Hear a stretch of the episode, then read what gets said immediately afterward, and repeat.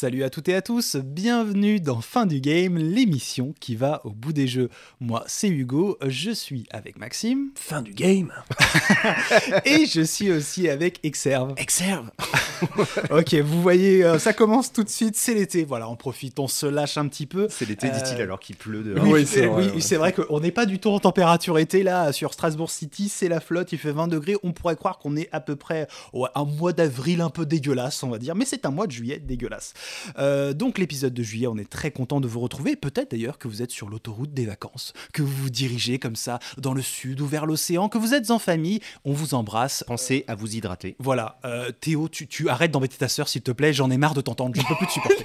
Euh, voilà, donc on vous embrasse, et puis bah, si vous n'êtes pas en vacances, si vous êtes au boulot, on vous embrasse évidemment, vous avez le droit aussi d'être embrassé. Vous avez aussi le droit de nous soutenir sur Patreon. D'ailleurs, Euh, c'est là que vous serez embrassés.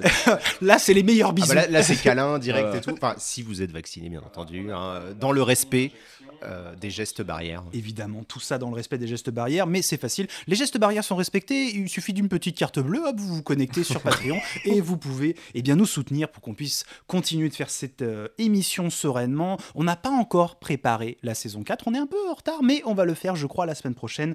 Euh, je nous réserve une petite après-midi pour qu'on prépare ça sereinement, un beau programme qu'on va faire. On remercie également Third Edition, la maison d'édition spécialisée dans les ouvrages consacrés aux jeux vidéo, située à Toulouse, il me semble, Oui. si je ne me trompe pas. On les embrasse, Mehdi, merci, Comment il Nicolas. m'a coupé mon Comment- c'est là, c'est les vacances. Euh, on, les, on les embrasse, on les embrasse et on les remercie évidemment, puisque hein, ils sponsorisent cette émission. Il faut dire les termes. hein, c'est dans le cadre légal, je suis obligé. Oui. Je suis obligé. j'aime, j'aime faire des leçons comme ça. Euh, SO, Becherel. euh, et à tous les grammaires nazis qui nous écoutent.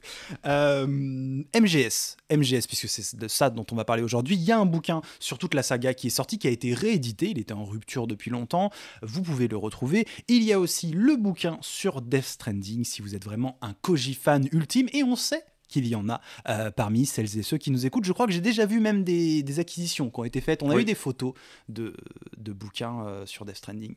Voilà. Mehdi, euh, comme tu peux le voir, l'influence fonctionne. À quand, Euh, à quand le code euh, fin À quand, du le, game, à quand le code promo fin du game Oui, On nous l'a demandé. On nous a demandé, hein, ouais. Mehdi. Ouais. Les gens veulent des codes promo. Il faut savoir que si vous achetez des livres que j'ai écrits, il Ah. n'y a pas besoin de code promo, c'est Ça- intégré. Ça, ça- ça rentre On quand même ça dans le droit d'auteur. dans, le, dans les flux de trésorerie. C'est de- pas mal, hein, c'est pas mal du tout, moi j'aime beaucoup. D'ailleurs, il y a des soldes en ce moment sur, sur tes livres, Benoît. Mais pas The. Witcher. Ah, j'ai réussi à le faire. c'est bon.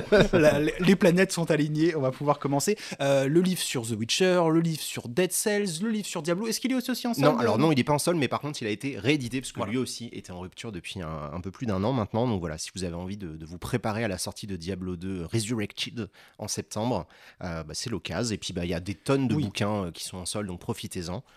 Voilà, profitez-en, allez sur le site de Third. Aujourd'hui, le programme, c'est Metal Gear Solid 3 Snake Eater.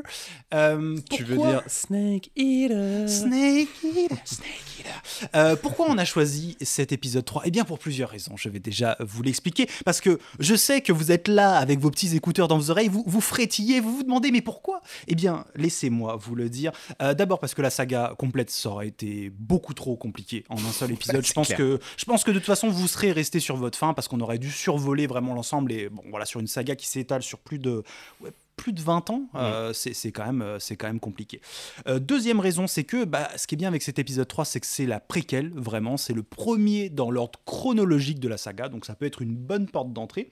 Et puis, euh, on l'expliquera tout au long de l'émission, mais c'est un petit peu bah, à la croisée des chemins, c'est le milieu de, de la série, donc il y a des choses qu'on trouvera vers la fin, des choses qui restent du début, donc voilà, on s'est dit, voilà, ça, peut être, euh, ça peut être le bon épisode, tout simplement, pour Et, le faire dans et la vraie Game. raison, c'est qu'Hugo, ça fait à peu près un an qu'il nous gonfle avec Kojima et que, euh, bah, du coup, à force de lobbyisme, il a réussi à nous convaincre oui. euh, de mettre cet épisode, qui aurait pu être un épisode de Blacklist, mais finalement, non. Et non. Bah, moi, on m'a dit, épisode. moi, on m'a dit, non, je suis chaud pour le faire, Ouais, euh, vrai, me souviens, donc j'ai voilà. du mal, mais dit. voilà, à force, à force, tu vois, le, le syndrome de Stockholm, ça a marché. J'ai réussi à apprécier ce jeu. Voilà, vous savez donc qui remercier, cher Koji fan. Moi, j'ai mon PayPal, je vous mets mon PayPal dans ma bio. Vous pouvez me financer directement le lobbyisme. Si vous voulez me bribe, me faire des pots de vin pour qu'on parle de certains jeux, n'hésitez pas à me contacter directement. Oui. Petit disclaimer, c'est quand même pas impossible qu'on parle quand même de MGS 1 et 2. Alors, on rentrera peut-être pas dans les maxi détails. Moi, j'aimerais bien qu'on parle du Brotwist. 5, parce que voilà. On mais mentionnera aussi euh, le 5. mais comme euh, voilà, les 1 et 2 sont déjà sortis, ça a construit certaines attentes vis-à-vis du 3 et certains éléments du 3 qui vont être impactés sur les 1 et 2 qui se passent après, comme Ouais. vous avez. Non comme mais c'est ça, c'est qu'on va pas oublier les autres épisodes, mais on va se concentrer vraiment sur le 3, parce Ouais. que bon voilà, c'est c'est le choix de, de ce sujet aujourd'hui. Et, euh, Et générique, Et et oui. générique, on va pouvoir lancer le générique créé par Harry Gregson Williams et Norihiko Ibino. Il faut pas l'oublier parce que c'est souvent euh, Harry qui est crédité pour la musique euh, de, des, des MGS, alors qu'en fait, bah, Tu es un Norihiko, compositeur, c'est, Pardon, tu, Tu es es un compositeur, Harry. Voilà. Très Je bien. sais Eh pas. écoutez, sur ces, sur, sur ces belles paroles, on va lancer euh, évidemment le générique Snake Eater. euh, on on n'a pas le droit de euh, passer à autre chose. Et puis on se retrouve juste après pour un nouvel épisode.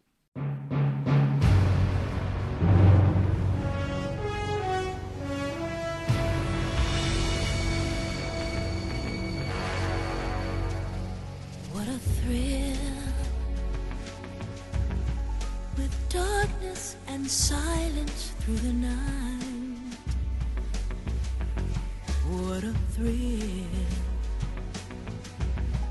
I'm searching and I'll melt into you. What a fear in my heart, but you're so supreme.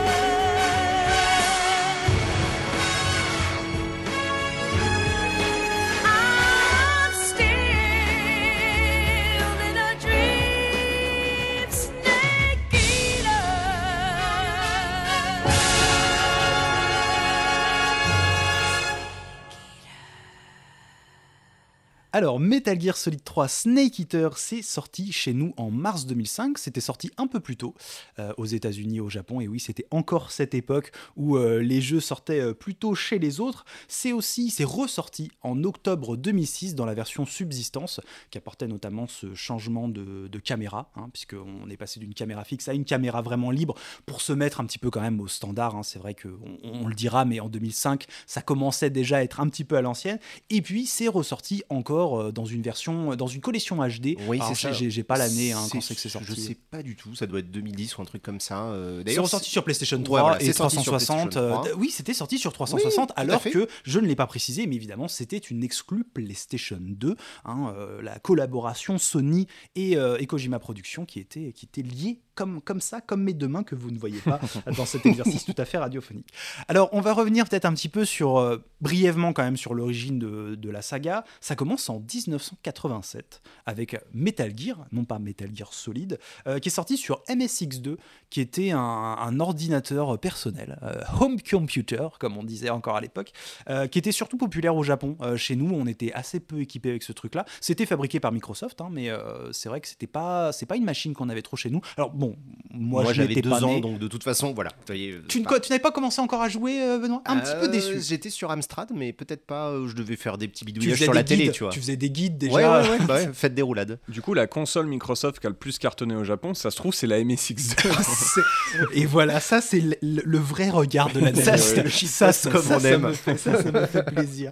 Euh, en 1990 sortira la suite Metal Gear 2 Solid Snake, puisque bah, c'était déjà un Solid Snake le, le héros, Euh, le jeu voilà qui sortira et qui sera encore une fois qui trouvera pas beaucoup de d'écho chez nous, puisque bah, toujours sur MXX2 et c'est vraiment en 98 donc 8 ans plus tard que eh bien voilà le rayonnement de Metal Gear se fera avec la transformation qui s'appellera Metal Gear Solid. La petite anecdote, hein, c'est que comme c'était en 3D, c'était un cube, donc voilà, solide, ça correspondait à la 3D. Ah, Waouh. Mais du coup, c'était aussi l'occasion de faire un petit remake, un cachet de Metal Gear 2, parce qu'il y a plein d'éléments scénaristiques ou de gameplay qui se retrouvent, même si c'est on passe de la 2D à la 3D, mais qui se retrouvent dans Metal Gear Solid. Ouais, vraiment, il y, a des- il y a des boss, il y a des puzzles ouais. qui, se, qui, se, qui sont à résoudre exactement de la même façon. Vraiment, les fans considèrent que Metal Gear Solid, c'est un remake en 3D de Metal Gear 2. Et en fait, euh, même on, on peut, euh, je crois que c'est assez. euh, on peut trouver des interviews où Kojima dit que bah, c'est tout simplement qu'il y avait peu de gens qui avaient joué à ce Bah truc-là. Lui, il se disait, bah, moi j'ai des bonnes idées, donc on va les remettre et comme ça, on va les faire connaître parce que bah, être sur la PlayStation, qui, était déjà, qui avait déjà un bon succès hein, en- quand même en 98, c'était l'occasion de, de faire rayonner sa création. Metal Gear Solid, voilà, pionnier du, de jeux d'infiltration, je crois qu'on peut le dire. À l'époque, il y avait aussi Thief qui, Ouais. était, qui était sorti, et puis Tenchu. Ouais. Euh, voilà, c'est un petit peu les trois, euh, les trois pionniers du, du genre qu'on met. Il y a beaucoup de choses Il qui y avait peut-être. Commando qui était sorti, mais on était encore sur de la vue isométrique. J'ai un doute euh, s'il y a des gens qui veulent nous, nous corriger sur le Discord. Oui, et puis ouais, ça, ça se jouait pas toute la. C'était quand Non, même. C'était, euh, ça se contrôlait un peu à l'ancienne. Tu, tu cliquais. oui, oui, euh, non, non, c'est juste qu'on était dans une idée d'infiltration aussi, mais euh, j'essaye de. Et question bête, Metal Gear, il y avait de l'infiltration ou pas Ah oui, oui, tout à fait, ok. ouais, bien sûr. Ça euh, se joue un peu de la même en manière, fait, en fait, c'est- hein. Oui, oui, c'est ça. on veut dire infiltration 3D en fait. Oui, plutôt, ouais. infiltration 3D, mais c'est surtout que ça a popularisé le, le truc et qu'on a commencé vraiment à le formaliser en tant que euh, jeu, Que genre, jeu ouais. d'infiltration. Exactement. Oui, parce qu'il y a eu tous les codes à base de radar, de cônes de vision. On a Exactement, eu cette voilà. idée-là avec les caméras de surveillance qu'il faut visiter, enfin, qu'il va Ouais, falloir ouais. éviter et tout ça. Ça a mis en place vraiment beaucoup de, de- tout un jargon euh, Ouais. ludique. Et puis un jeu surtout bah, qui était impressionnant déjà. On est au début de la 3D hein, avec euh, en 98, donc il y avait ces différentes caméras, vue subjective, vue du dessus, euh, la vue à l'épaule quand on se collait contre les murs. Et puis il y avait déjà bah, tout ce folklore justement Kojimaesque qui a marqué beaucoup les gens. Euh, le- la fréquence de Meryl à trouver, Psychomantis, tous ces trucs qui sont vraiment bah, le tirage restés- d'oreille, hein. le fameux doublage euh, improbable français. Évidemment.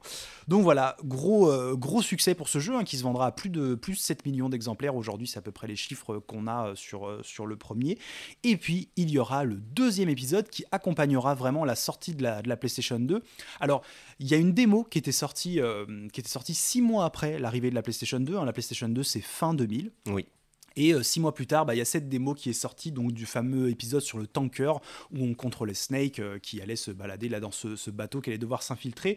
Euh, on a vérifié, la démo elle était très populaire. Pourquoi? Parce qu'elle était dans les fameux magazines Officiel PlayStation, ouais, à l'époque, c'est ça. hein, Il y avait le, le- donc c'était dans toute l'Europe, il y avait différents magazines jusqu'à encore quelques années. Il y avait ces magazines officiels, il y avait le Nintendo, etc. Mm. Et PlayStation, bah, ils avaient leur propre magazine. Et donc à l'époque, souvenez-vous, on avait des CD-ROM ou des DVD-ROM du coup, avec des démos dessus. Et bon, bah, voilà, forcément tu mets ça dans le, dans le magazine. Metal Gear Solid avait déjà un nom qui rayonnait et bah, ça a cartonné en fait. Cette démo-là, elle a été énormément. euh, Et puis même en termes graphiques, c'était un bon... euh, alors moi, pour les avoir fait l'année dernière, c'est vrai que quand je suis passé de MGS1 à MGS2, je me suis souvenu qu'est-ce que c'était de vivre un bon graphique comme ça sur trois ans, parce que donc euh, MGS2 sort en 2001, en novembre 2001. Et euh, ouais, il y a une différence radicale entre les deux. Enfin, c'est... Tu, tu, tu... Même moi, je l'ai vécu, j'étais impressionné. J'étais, ah ouais, quand même, ça, ça a vraiment je vais une PlayStation Oui, 2, je vais hein. m'acheter une PlayStation 2, exactement. Graphiquement, pour situer MGS1, c'est encore vraiment des, des polygones. hein. Il n'y a pas de doigts, en fait, c'est des Ouais, points vraiment euh, des cubiques. euh, les visages n'ont pas de. Il y a des formes sombres, pour, enfin, il y a des Pour ombres faire les pour yeux, ouais, voilà, ouais, c'est les Et ombres quand il parle, il bouge la tête de façon Ouais, un peu euh, le, gestuelle. le quoi. top du top en termes visuels sur PS1, je pense que ça sera des jeux comme Vagrant Story qui sont vraiment allés au bout Ah oui, du bout de ce qu'on peut c'est- faire. Et, après, quand tu vois le gap qu'il y a eu avec la Mm. PS2, enfin, c'est, c'est, on, on le disait entre nous, c'est vrai que ça sera difficile aujourd'hui. Il y a toujours des bons graphiques d'une génération à une autre, mais ça va être difficile de revivre un truc aussi violent. où il y a un différentiel tel comme ça sur trois ans. C'est vrai que si vous regardez des jeux d'il y a, d'il y a trois ans, bon, euh, difficile. Oui, c'est ça, on peut encore y jouer, il a aucun souci. Même, on parlait de Dead Space la dernière fois, qui est sorti il y a allez, euh, Une dizaine d'années. Ouais, une grosse dizaine d'années. Ouais, voilà, c'était pas déconnant. Non, euh, on disait, c'est hein. pas. Enfin, voilà, c'est mieux, hein, c'est beaucoup plus fin aujourd'hui. Mais là, c'est vrai qu'il y avait un bond assez incroyable. Et euh, le jeu sort donc, euh, je l'ai dit, fin 2001. Et il a une aura un peu particulière. Euh, le- deuxième, il y a ce. Dans la, dans la conscience collective, un petit peu, quand on fait des recherches sur Metal Gear Solid 2, on dit souvent que c'est l'épisode mal aimé. Et pourtant, quand on regarde, quand on regarde les chiffres, quand on regarde les faits, messieurs, eh ben, c'est difficile de dire. Déjà, c'est le plus vendu de, de- de toute la saga. Euh, il a dépassé, il est au-dessus du, du premier. Et même, je crois que le, le 5, il n'a il a pas vendu plus de 7 millions, je crois pas. non, il Donc, s'est pas autant vendu. Ouais. Donc c'est le plus vendu. Et puis surtout sur Metacritic, on est à un joli 96. Donc vraiment, la réception critique avait été extrêmement positive. Mais par contre, il y a cette espèce de... De, de relents comme ça, d'avis des joueurs, bah déjà le changement de héros, Raiden, qui avait été apparemment assez mal vécu. Alors je dis apparemment parce que bah, moi j'étais pas hein, en 2001, je, je suivais pas toutes ces histoires-là, mais c'est vrai que bah, il y avait cette surprise après cette démo où on joue avec, avec Snake, le- toute la suite du jeu, hein, donc le gros du jeu, se jouait avec un autre héros qui était beaucoup plus, euh, qui avait pas du tout le même. euh, on n'était pas sur un héros viril comme ça, c'était un blondinet avec des cheveux longs, presque un peu efféminé. On, on pourrait, c'est un peu comme ça qu'il était présenté. Voilà, hein. je, je mets, je mets des gros guillemets là-dessus et qui avait évidemment déstabilisé pas mal de, pas mal de, De de vrais joueurs, gamers. de vrais gamers de l'époque. Mais ça faisait partie du propos, et du coup, Ouais. une fois qu'on intellectualise le jeu, on, on peut pas vraiment s'en plaindre euh, de dire que c'est une incohérence ou que c'est une bêtise. Il y a vraiment un propos, tu vois, qui, qui, qui se tient. Mais effectivement, comme tu le dis, voilà, il y a des joueurs, ils ont dit, mais non, mais Snake, nous, on aime bien, et voilà, on peut pas jouer euh, petit Mais surtout que c'est un perso intéressant. à Moi, Raiden, j'ai- j'ai vraiment bien aimé ce qu'ils ont fait. Alors au début, parce que en fait, comme c'est un, c'est un, il est présenté comme un novice, tu subis, il est tout le temps en train de se plaindre, il est pas aussi fort et sûr de lui que, que Snake. Et je pense que toute euh, une grosse partie du jeu, tu le subis un peu comme ça. Et c'est vraiment qu'à la fin, qui, se, qui, le papillon, on va dire, euh, déploie ses ailes et que là, tu prends toute la mesure de, de- ce personnage. Et je pense que il y a des gens qui l'ont assez, euh, assez mal reçu. Et encore une fois, parce qu'il y avait cette démo où on jouait Snake, Snake, en, en- enfin pas en HD, non, parce que c'était pas à la HD, mais vraiment dans une définition bien supérieure à avant. Et, voilà, je pense que les gens n'ont pas trop aimé ça. Mais si on parle de ça, c'est parce que ça crée une espèce de dissonance où d'un côté, on a le jeu le plus vendu de la série, le mieux noté, qui a vraiment des notes euh, dithyrambiques. euh, même encore aujourd'hui, vous pouvez relire les tests de l'époque sur, Ouais. sur- sur jeuxvideo.com ou même n'importe où. euh, Vraiment, les gens avaient adoré. Et pourtant, on a cette idée que euh, bah, ça reste un épisode euh, Mal aimé. Mal aimé. Ouais. Et bon. Quelque part, on peut pas le prouver. C'est ça en fait qui nous avait posé un peu souci. exactement, euh, ouais. On avait une longue discussion dans la préparation pour se dire, ben, le problème c'est qu'à l'époque il n'y avait pas les réseaux sociaux, on n'était pas forcément, tu vois, dans un- une relation aussi instantanée avec tout le monde. Donc on peut pas le. Il n'y avait pas, toutes les vidéos le. YouTube. Ouais, euh, ça. Pour prendre en fait la température, la vraie température des gens qui l'auraient mal aimé, bah c'est difficile de le. On pouvait lire le courrier des lecteurs, quoi, éventuellement. Vous voyez, Ouais, non, mais- il commençait à y avoir les forums euh, sur Oui, vrai. il commençait à y avoir euh, voilà, des, petits trucs euh, par-ci par-là sur Internet. Mais c'est, on est plutôt, dans- en fait, dans cette espèce de, vous savez, de bulle dans laquelle on se situe, vous, nous, euh, qui nous écoutez, de gens qui sont quand même assez intéressés par le jeu vidéo, où on, on oublie souvent qu'il y a beaucoup plus de gens. La, la Mm. vraie majorité des gens qui jouent aux jeux vidéo sont beaucoup plus nombreux et nombreuses que nous. Mais euh, bah, du coup, euh, on a nos petites histoires à nous, on a nos petites légendes Mm. urbaines, Ouais. nos petites. euh, Parce que même si voilà, c'est c'est cette perception de MGS2 comme étant le mal aimé, même aujourd'hui, là, vous parliez de vidéos YouTube ou de forums et tout, beaucoup plus présents ou de réseaux sociaux, ce- ça resterait potentiellement déformé, tu vois. Ça, resterait pas forcément. Là aussi, il y a plusieurs perceptions qui coexistent, tu vois, côte à côte. Bon, c'est c'est compliqué. de- Voilà, tout, simple, tout ça pour dire, c'est compliqué de savoir vraiment vraiment ce que les gens en pensaient. Quoi. Et ce qui est très marrant, c'est que c'est un peu le Et propos du 2 à la fin, puisqu'il y a tout ce délire sur les, euh, les semi-vérités, sur euh, les fake news, hein, des, des choses comme ça, ou sur des histoires qui sont racontées mais qui sont déformées parce qu'on n'a pas justement Mhm. le fameux contexte. Vous n'avez pas un peu de contexte, et vous savez que certaines personnes euh, autour de cette table aiment donner un peu de contexte. J'aimerais bien euh, redonner un peu de contexte d'ailleurs, Voilà. comme je reviens de vacances peut-être. Et, euh, et c'est vrai que bah voilà, c'était un peu le propos du jeu, et c'est assez amusant de voir Ouais. que justement, bah, cette espèce d'histoire qui s'est euh, qui s'est créée autour. Euh, le jeu aussi qui était quand même compliqué, il faut le dire. hein, Il y avait vraiment, il, il est, il est perché. Ça, par contre, c'est quelque chose qu'on peut pas lui enlever. C'est la fin est très très compliquée. C'est quand même bien presque trois heures de cinématique qui terminent le jeu, avec quelques petites séquences de jeu entre le entre ces entre ces longues cinématiques. Et c'est quand même c'est quand même assez lourd à, à digérer. C'est un jeu qui est très intéressant, qui est vraiment fascinant sur la, la relation même méta joueur, le rapport qu'on a eu à Solid Snake et au premier jeu. Mais voilà, c'est très très compliqué, ça part très loin. Et, et même si la presse euh, a beaucoup aimé le jeu, c'est un point qui ressortira. C'est un point qui ressortira et qui va impacter du coup aussi va forcément euh, Kojima ou même Konami hein, qui, qui va voir bah, la réception et dire voilà, comment faire un, un meilleur jeu. Forcément, hein, même si on considère qu'on a fait une œuvre aboutie, c'est toujours plus ou moins réceptif euh, aux critiques, surtout quand, quand tu investis l'argent de quelqu'un d'autre, euh, tu prends ça en compte. Quoi. Ouais, bah c'est et c'est pour ça qu'on en parle en fait. C'est parce que c'est ce qui va amener vraiment à la création de, de Metal Gear Solid 3. C'est comme ça que le jeu va être orienté. C'est par la réception de, de Metal Gear Solid 2.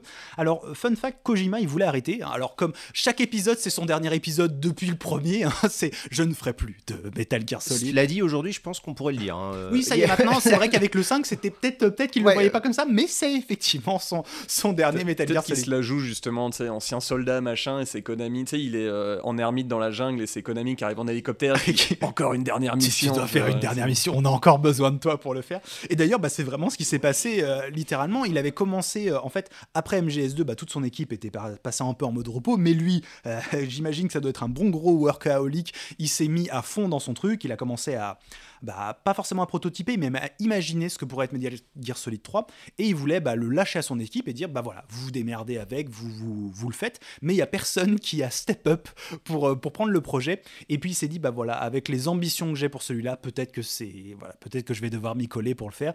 Et donc il se lance dans la création de ce euh, Metal Gear Solid 3. La patrie a besoin de vous, idéo. Exactement, tu sais, il, a, il s'est levé comme ça, il s'est dit c'est parti, Il il a mis son bandeau salut, et ouais. et, et c'est parti, il s'est relancé à l'aventure. Et, et là où euh, on se dit que effectivement peut-être qu'il y a eu une déception des joueurs vis-à-vis du 2, c'est que, qui a pu influencer le développement du 3, c'est que là on va retourner beaucoup plus à une image de, de héros central, hein. vraiment on va retrouver euh, un Snake. Alors du coup il va être un peu ambigu sur, le, eh, est-ce qu'il est la- sur la vraie identité de Snake? Est-ce que c'est vraiment Parce Snake? Que techniquement ouais. c'est un Snake, mais c'est pas le, le même Snake qu'on Bah, dès, les, revenir dès, là-dessus. dès les trailers et compagnie, c'était les questions que les gens posaient parce que on voyait que ça se passait en, méfiaient. en 1964. Donc forcément, il y a une, oh, ça peut pas être euh, Solid Snake. On n'a pas appris qu'il était immortel. C'était pas, c'est pas Duncan Il y avait MacLeod. des vampires et des Donc, trucs comme ça, voilà, mais mais, des Snakes, non, qu'on savait que c'était pas lui.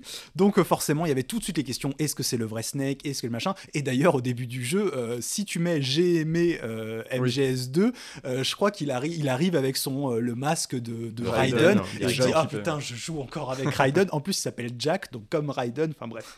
Il y a des trolls. euh, il aime bien un petit Et peu ce oui, genre bah, de il joue trucs, hein. vraiment avec ça. Il joue avec son public. Hein, euh, Et, et pour l'anecdote, il voudrait même que Kurt Russell double euh, du coup Snake. Et Kurt Russell, donc euh, pour, euh, pour préciser, c'est un acteur américain qui joue euh, dans Escape from New York, qui est sorti début des années 80, je crois, Escape from New York, euh, Ouais. si je dis pas de bêtises, et euh, qui joue Snake. C'est c'est l'inspiration principale de, de- de- du personnage de Metal Gear Solid depuis le 1, euh, puisque voilà, comme dit son nom, c'est Snake. Il a le même genre de coupe de cheveux, même genre de physique, et il a même carrément le bandeau.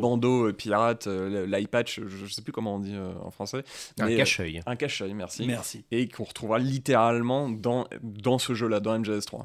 Oui, oui, c'est vraiment l'inspiration euh, principale depuis le début. Et donc là, il voulait faire venir Kurt Russell, mais ça ne s'est pas fait au final. Et Malheureusement, c'est David Hayter. C'est David Hayter qui reprendra le, le, bah, le qui reprendra encore son rôle qui est depuis le même depuis MGS1, hein, il me semble. Oui, hein. c'est ça, ouais. ouais. Euh, Il n'y aura pas que ça, il y aura. C'est vrai qu'il y a ce retour du coup au héros viril euh, vraiment euh, tel, qu'on le, tel que les gens l'appréciaient dans MGS1. Et puis surtout, il va avoir un, bah, un virage déjà temporel, je l'ai dit, puisque le jeu va se dérouler en 1960. Donc on- avant, MGS, c'était un peu du futur. euh, Oui, on était dans l'anticipation. Voilà, dans l'anticipation, je pense Mhm. que c'est le bon terme. Là, on va, hop, revenir en arrière et on va créer, bah, c'est quoi C'est comment on appelle quand on fait un truc dans le passé comme ça, une, une uchronie, euh, Oui. c'est ça? Donc, Waouh, putain, on sort des mots comme ça. Je- je Contre sais triple au Scrabble. Euh, il me semble que 38 l'Uchronie, points. c'est ça, c'est tu changes un événement du passé pour construire un futur différent typiquement. Et si les nazis avaient gagné la guerre, voilà. Alors du coup c'est pas tout à fait ça, c'est il va prendre, euh, il va se remettre dans le passé, et il va juste infiltrer lui Oui, son, son univers là-dedans. oui, c'est vrai On le redira, il y a cette histoire de hyper-réalité où l'idée c'est de créer de la fiction à partir d'événements réels, de mélanger les deux Mhm. jusqu'au point où on n'arrive plus à savoir qu'est-ce qui est vrai, qu'est-ce qui est pas vrai. Est-ce que euh, des gens en Russie étaient capables de contrôler l'électricité? On ne sait pas. On ne sait pas. On ne sait pas. On ne sait pas. Euh, mais vraiment, bah, le changement radical, c'est surtout que les deux premiers Metal Gear Solid étaient euh, caractérisés par, euh, par le fait qu'ils soient en intérieur. On était dans des zones industrielles, des bases militaires. Euh, le 2, on est vraiment sur une station là d'épuration qui est au-dessus de la mer. Donc c'est vraiment des bâtiments voilà, industriels militaires. Et là, on va changer complètement d'atmosphère puisqu'on va passer dans la jungle. Kojima l'expliquait que bah, dans, dans les films, souvent d'espionnage, on voit que le héros, il n'est pas tout de suite dans la base. En fait, il va devoir rentrer par la jungle, il va devoir, il va, il va, je sais pas, être, il va être droppé 200 km loin de, de la base, et il va ensuite s'infiltrer. Et c'est ça qu'il a envie de reproduire. D'ailleurs, le, le base jump là, puisqu'il saute de son avion pour aller se mettre dans le, dans le, Il saute deux le fois. Halo Jump. dans le Halo Jump. Ça, c'est une référence à Rambo. Est-ce que c'est Rambo 2 euh, Je sais pas vu les Rambo. il y, a, y a une référence, c'est une référence à un film des années 80, mais genre, euh, li- oui, je crois que c'est Rambo 2, où justement, enfin, c'est vraiment la, la scénographie, euh, comme c'est filmé, Ouais, c'est euh, hyper même, euh, référencé, c'est les ça, mêmes le cadres même et cadre compagnie. tout, hein, ouais, ouais.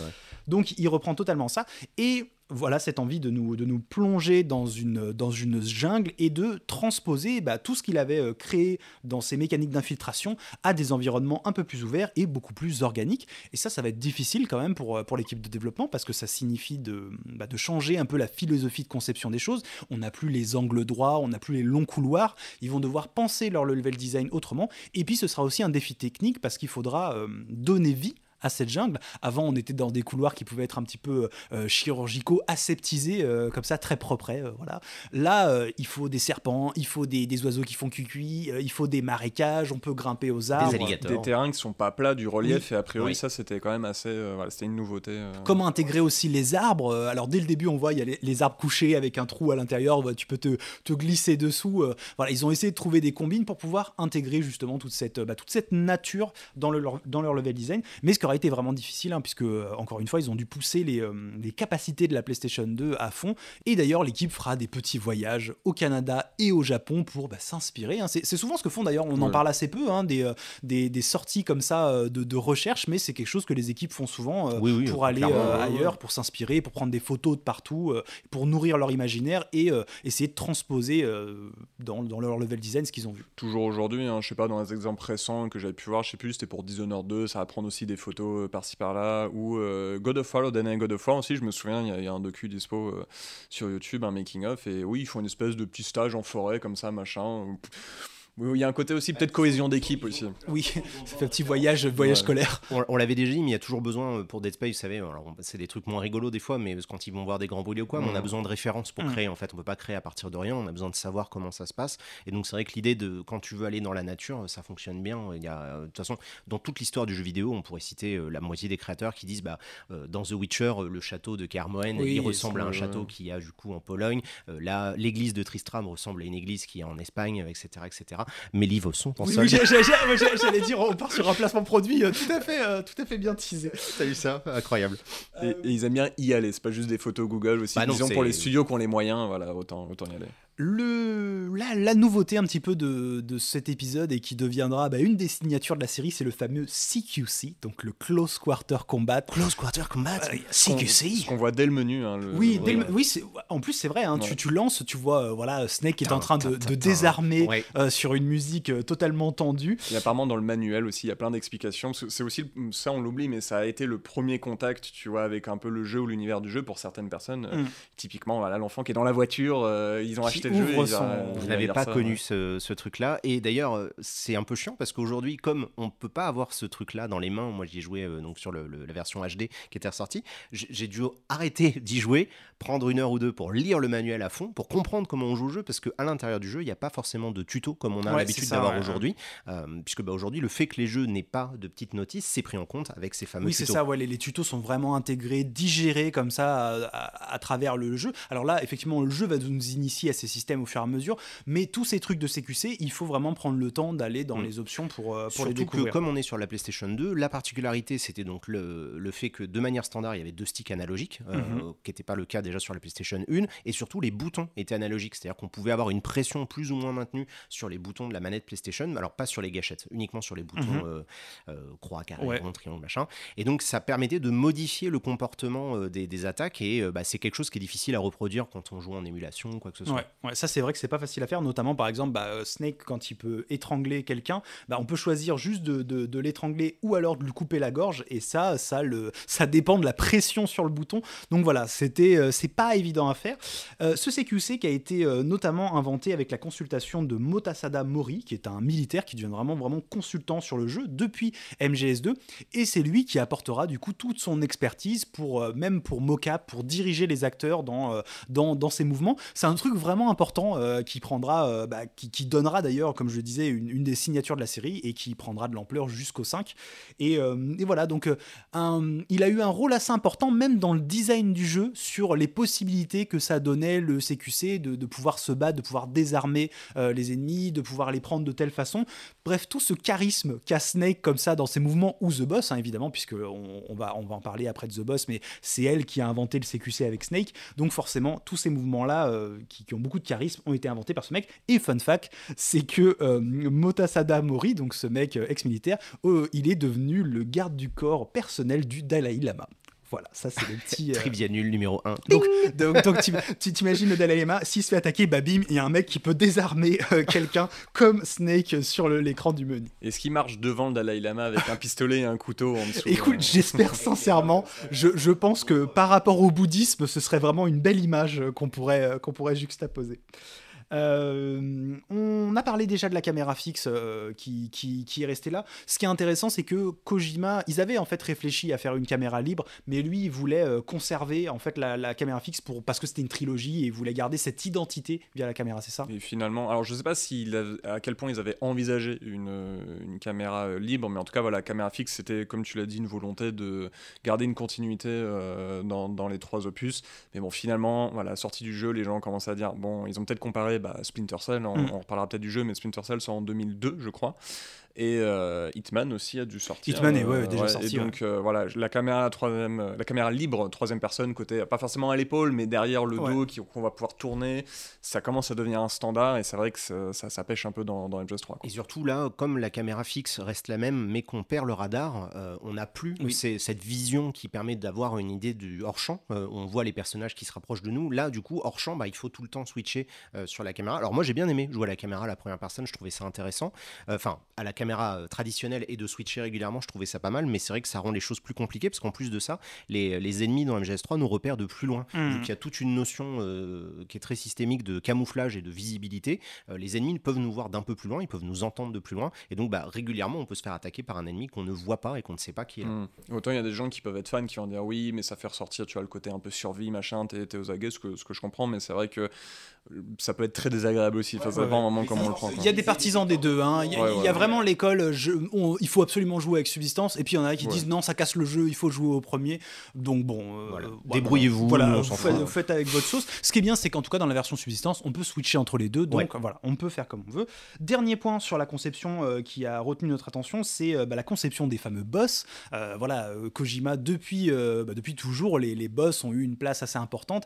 Et là, il y a cette fameuse Cobra Unit qui euh, qu'on va devoir affronter et qui sont basés sur différentes émotions. Et donc il a hum, il en a discuté avec Yoji Shinkawa, qui est son concept artiste. On en avait déjà parlé pour Death Stranding, puisque c'est lui qui dessine vraiment tous les personnages euh, et qui donne à ce, ce cachet aussi un petit peu très particulier qu'on les euh, illustrations ouais, et aux illustrations. hein, de, de MGS, je pense que vous Je les connaissez. suis un immense fan et euh, c'est lui qui a bah, conçu tous ces personnages selon les émotions, donc euh, la peur, The euh, fear. the fear, the pain, the fury euh, et de Joy hein, qui deviendra The Boss euh, euh, après.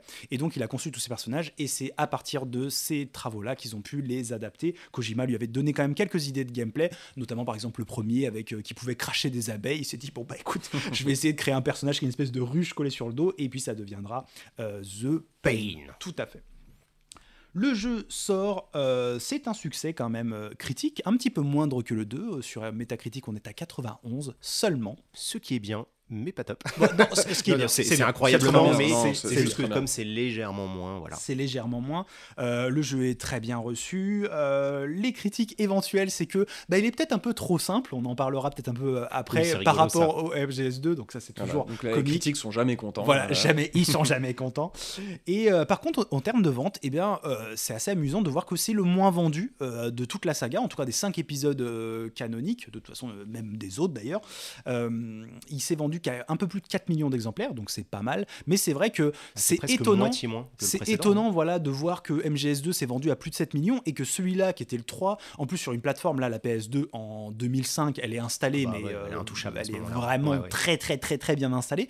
Donc faire moins de ventes, c'est vrai que c'est assez étonnant. Et en fait, c'est pour ça qu'il y a ce fameux narratif du, euh, du, du- du MGS2 qui est mal aimé. C'est pour expliquer un peu cette manque de hype et cette manque d'engouement qu'il y a eu Mm. pour le 3. C'est un peu comme ça que les gens le racontent, mais euh, comme on l'a dit, c'est pas aussi, Nous, on l'a c'est pas, pas vécu, aussi simple que ça. on peut pas forcément euh, savoir exactement ce qui s'est passé. Et par contre, MGS3, quand on demande à des gens, on demande à n'importe qui autour de nous, comme nous, on connaissait pas trop la série euh, il y a quelques années, euh, ils vous parlent tout de suite de MGS3 comme étant l'épisode à ne pas rater. C'est vraiment le jeu qu'il faut faire et tout. Alors que, bon, bah, dans les faits, quand on regarde les chiffres, c'est pas ça Mm. qu'on En tout cas, encore deviner. une fois, on se base sur des impressions. Tu Voilà, vois, dans, nos cercles, machin, d'initiés, on a l'impression que oui, le 3, c'est un des favoris parmi les gens qui ont, qui ont pu faire la Bah, trilogie. moi, quand j'ai voulu découvrir justement la trilogie euh, l'année dernière, enfin au début d'ailleurs, je voulais faire que le 3 parce que en- au cours de mes recherches, c'était euh, c'était celui qui remontait. C'était s'il faut en faire un, c'est celui-là. euh, si vous regardez les classements des meilleurs Metal Gear Solid, c'est celui souvenant qui, qui- c'est celui qui revenait.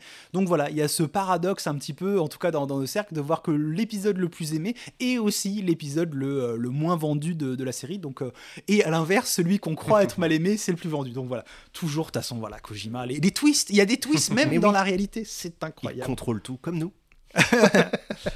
Voilà, il- euh, d'ailleurs, le voilà. Bonjour Idéo, Idéo-san, merci de nous rejoindre.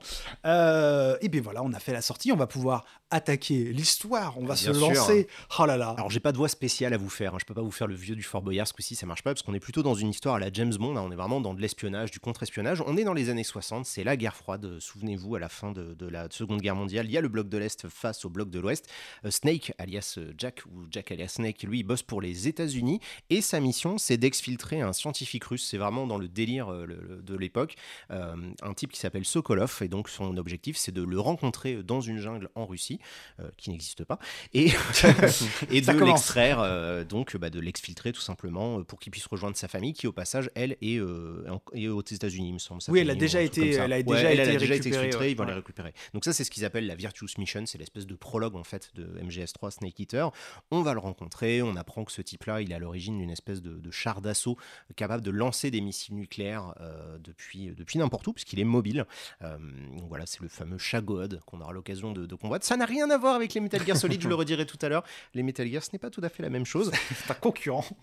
Donc on apprend un petit peu à jouer, on découvre un petit peu le, le- le début voilà, de- du jeu. Euh, on est avec euh, toute notre équipe, comme d'habitude, vous savez, avec le, le, ça Avec le le- codec. le codec, tout à fait, Il y a tout- tout- paramédic qui Ah. nous donne des trucs. Siggins, il n'est pas encore là, il arrivera plus tard. Il y a Major euh, Tom qui s'appelle encore à ce moment-là, qui viendra zéro. Il y a également The Boss, euh, où qu'on découvre à ce moment-là, qu'on apprend à être le, mentor. Vraiment, c'est la nana qui a appris à Snake à se battre. Euh, ils ont fait euh, vraiment les 400 coups ensemble.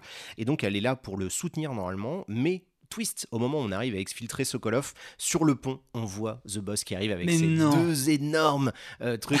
elle, les fait tomber. les- deux énormes Boum, trucs. Ouais. Non, ces deux énormes valises. Oui, oui, pardon, c'est. Kojima. Euh, Bah oui, bravo, oui, moi, hein. je- voilà, on se met au niveau. Bref, on apprend qu'en fait, elle va euh, nous trahir. Elle est en train, elle aussi, de, de, de- de vouloir passer non pas à l'ouest, mais à l'est, et donc de rejoindre l'unité de Volgin, euh, la pile électrique Kowabunga, Kowabunga, qui, en fait, lui, son objectif, je crois qu'il bosse pour un truc truc qui s'appelle le GRU, qui est lié au KGB ou je sais pas quoi. En gros, il veut mettre à mal le gouvernement en place de la Russie. Il veut prendre le pouvoir, Voilà. euh, tout Ouais, simplement. hein, Et la euh, en cadeau, euh, en plus de The Boss, euh, elle lui offre deux petites têtes nucléaires parce que ben ça se fait. Voilà, si jamais vous allez chez des gens, c'est bienvenu ouais. d'arriver avec des têtes nucléaires pour les convaincre. le de- repas était presque parfait. hein. Ah, on est très sympa. Moi, j'ai mis 8 parce que vraiment, les têtes nucléaires étaient vraiment super. Mais voilà, mais histoire de prouver que voilà, on a bien trahi en gros les Américains et lui en plus bon comme il est un peu euh, comment dire un peu belliqueux hein, Ouais. ça. Ouais, c'est un euh, mec un peu vénère. hein. hein. Ouais, ouais, bah il s'est dit bah j'en ai deux bah tu sais quoi je vais me servir je vais me servir d'une hein, tant qu'à faire. Oui, voilà, et donc il détruit une base comme ça pour le fun.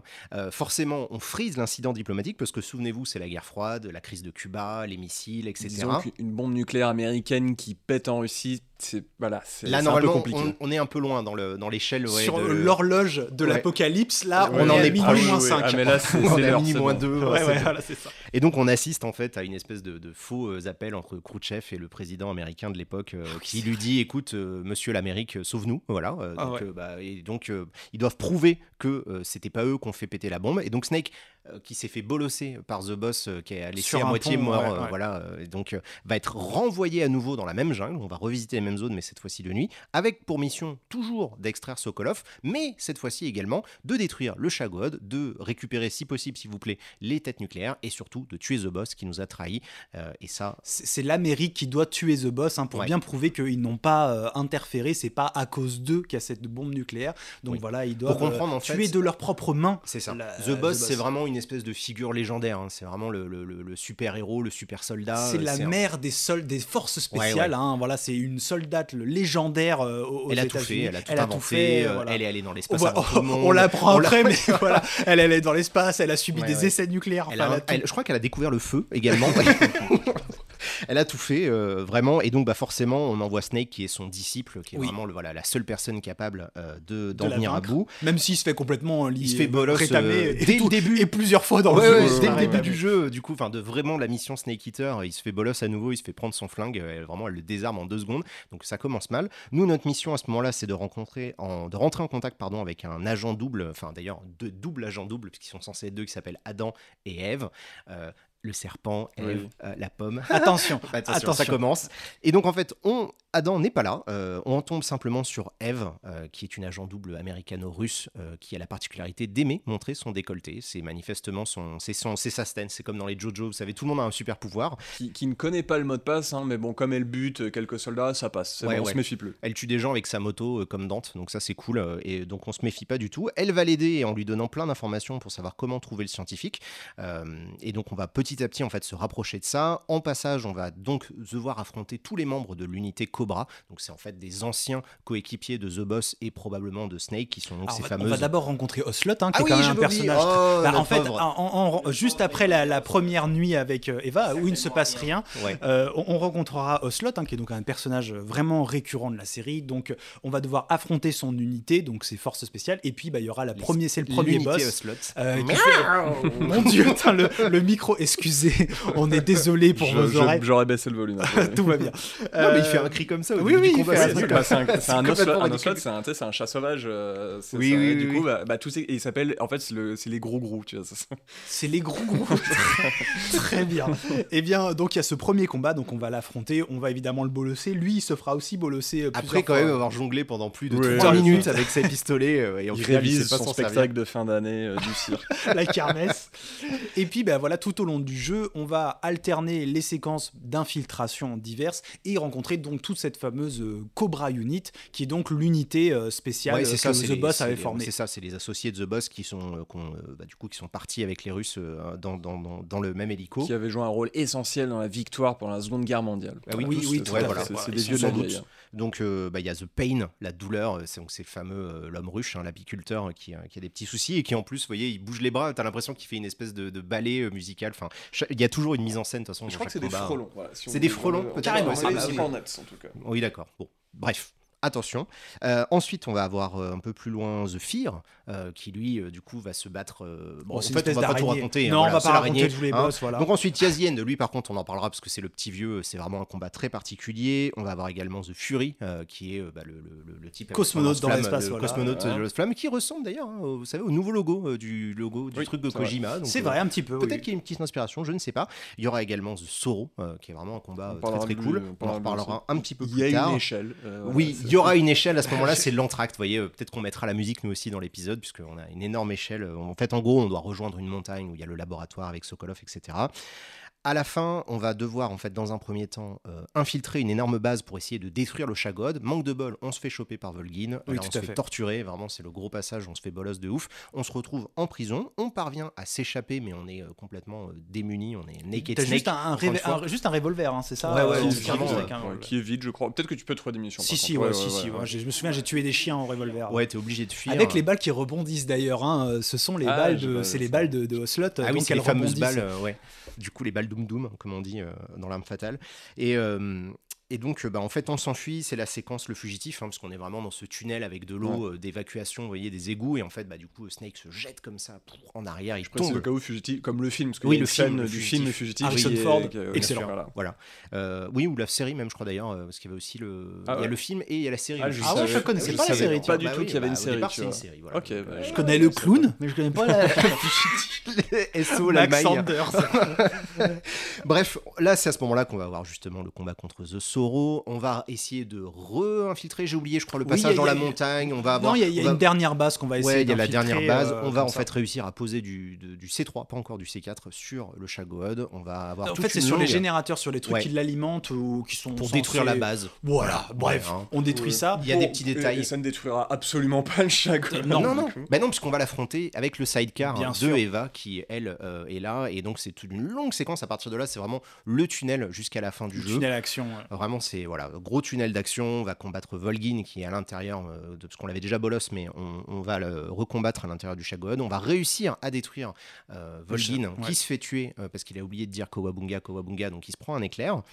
Et donc, ça, ça fait au moins 5 ou 6 fois déjà que Snake dit ça y est, c'est terminé. Et il prend Eva et il y a la musique qui commence, tu sais.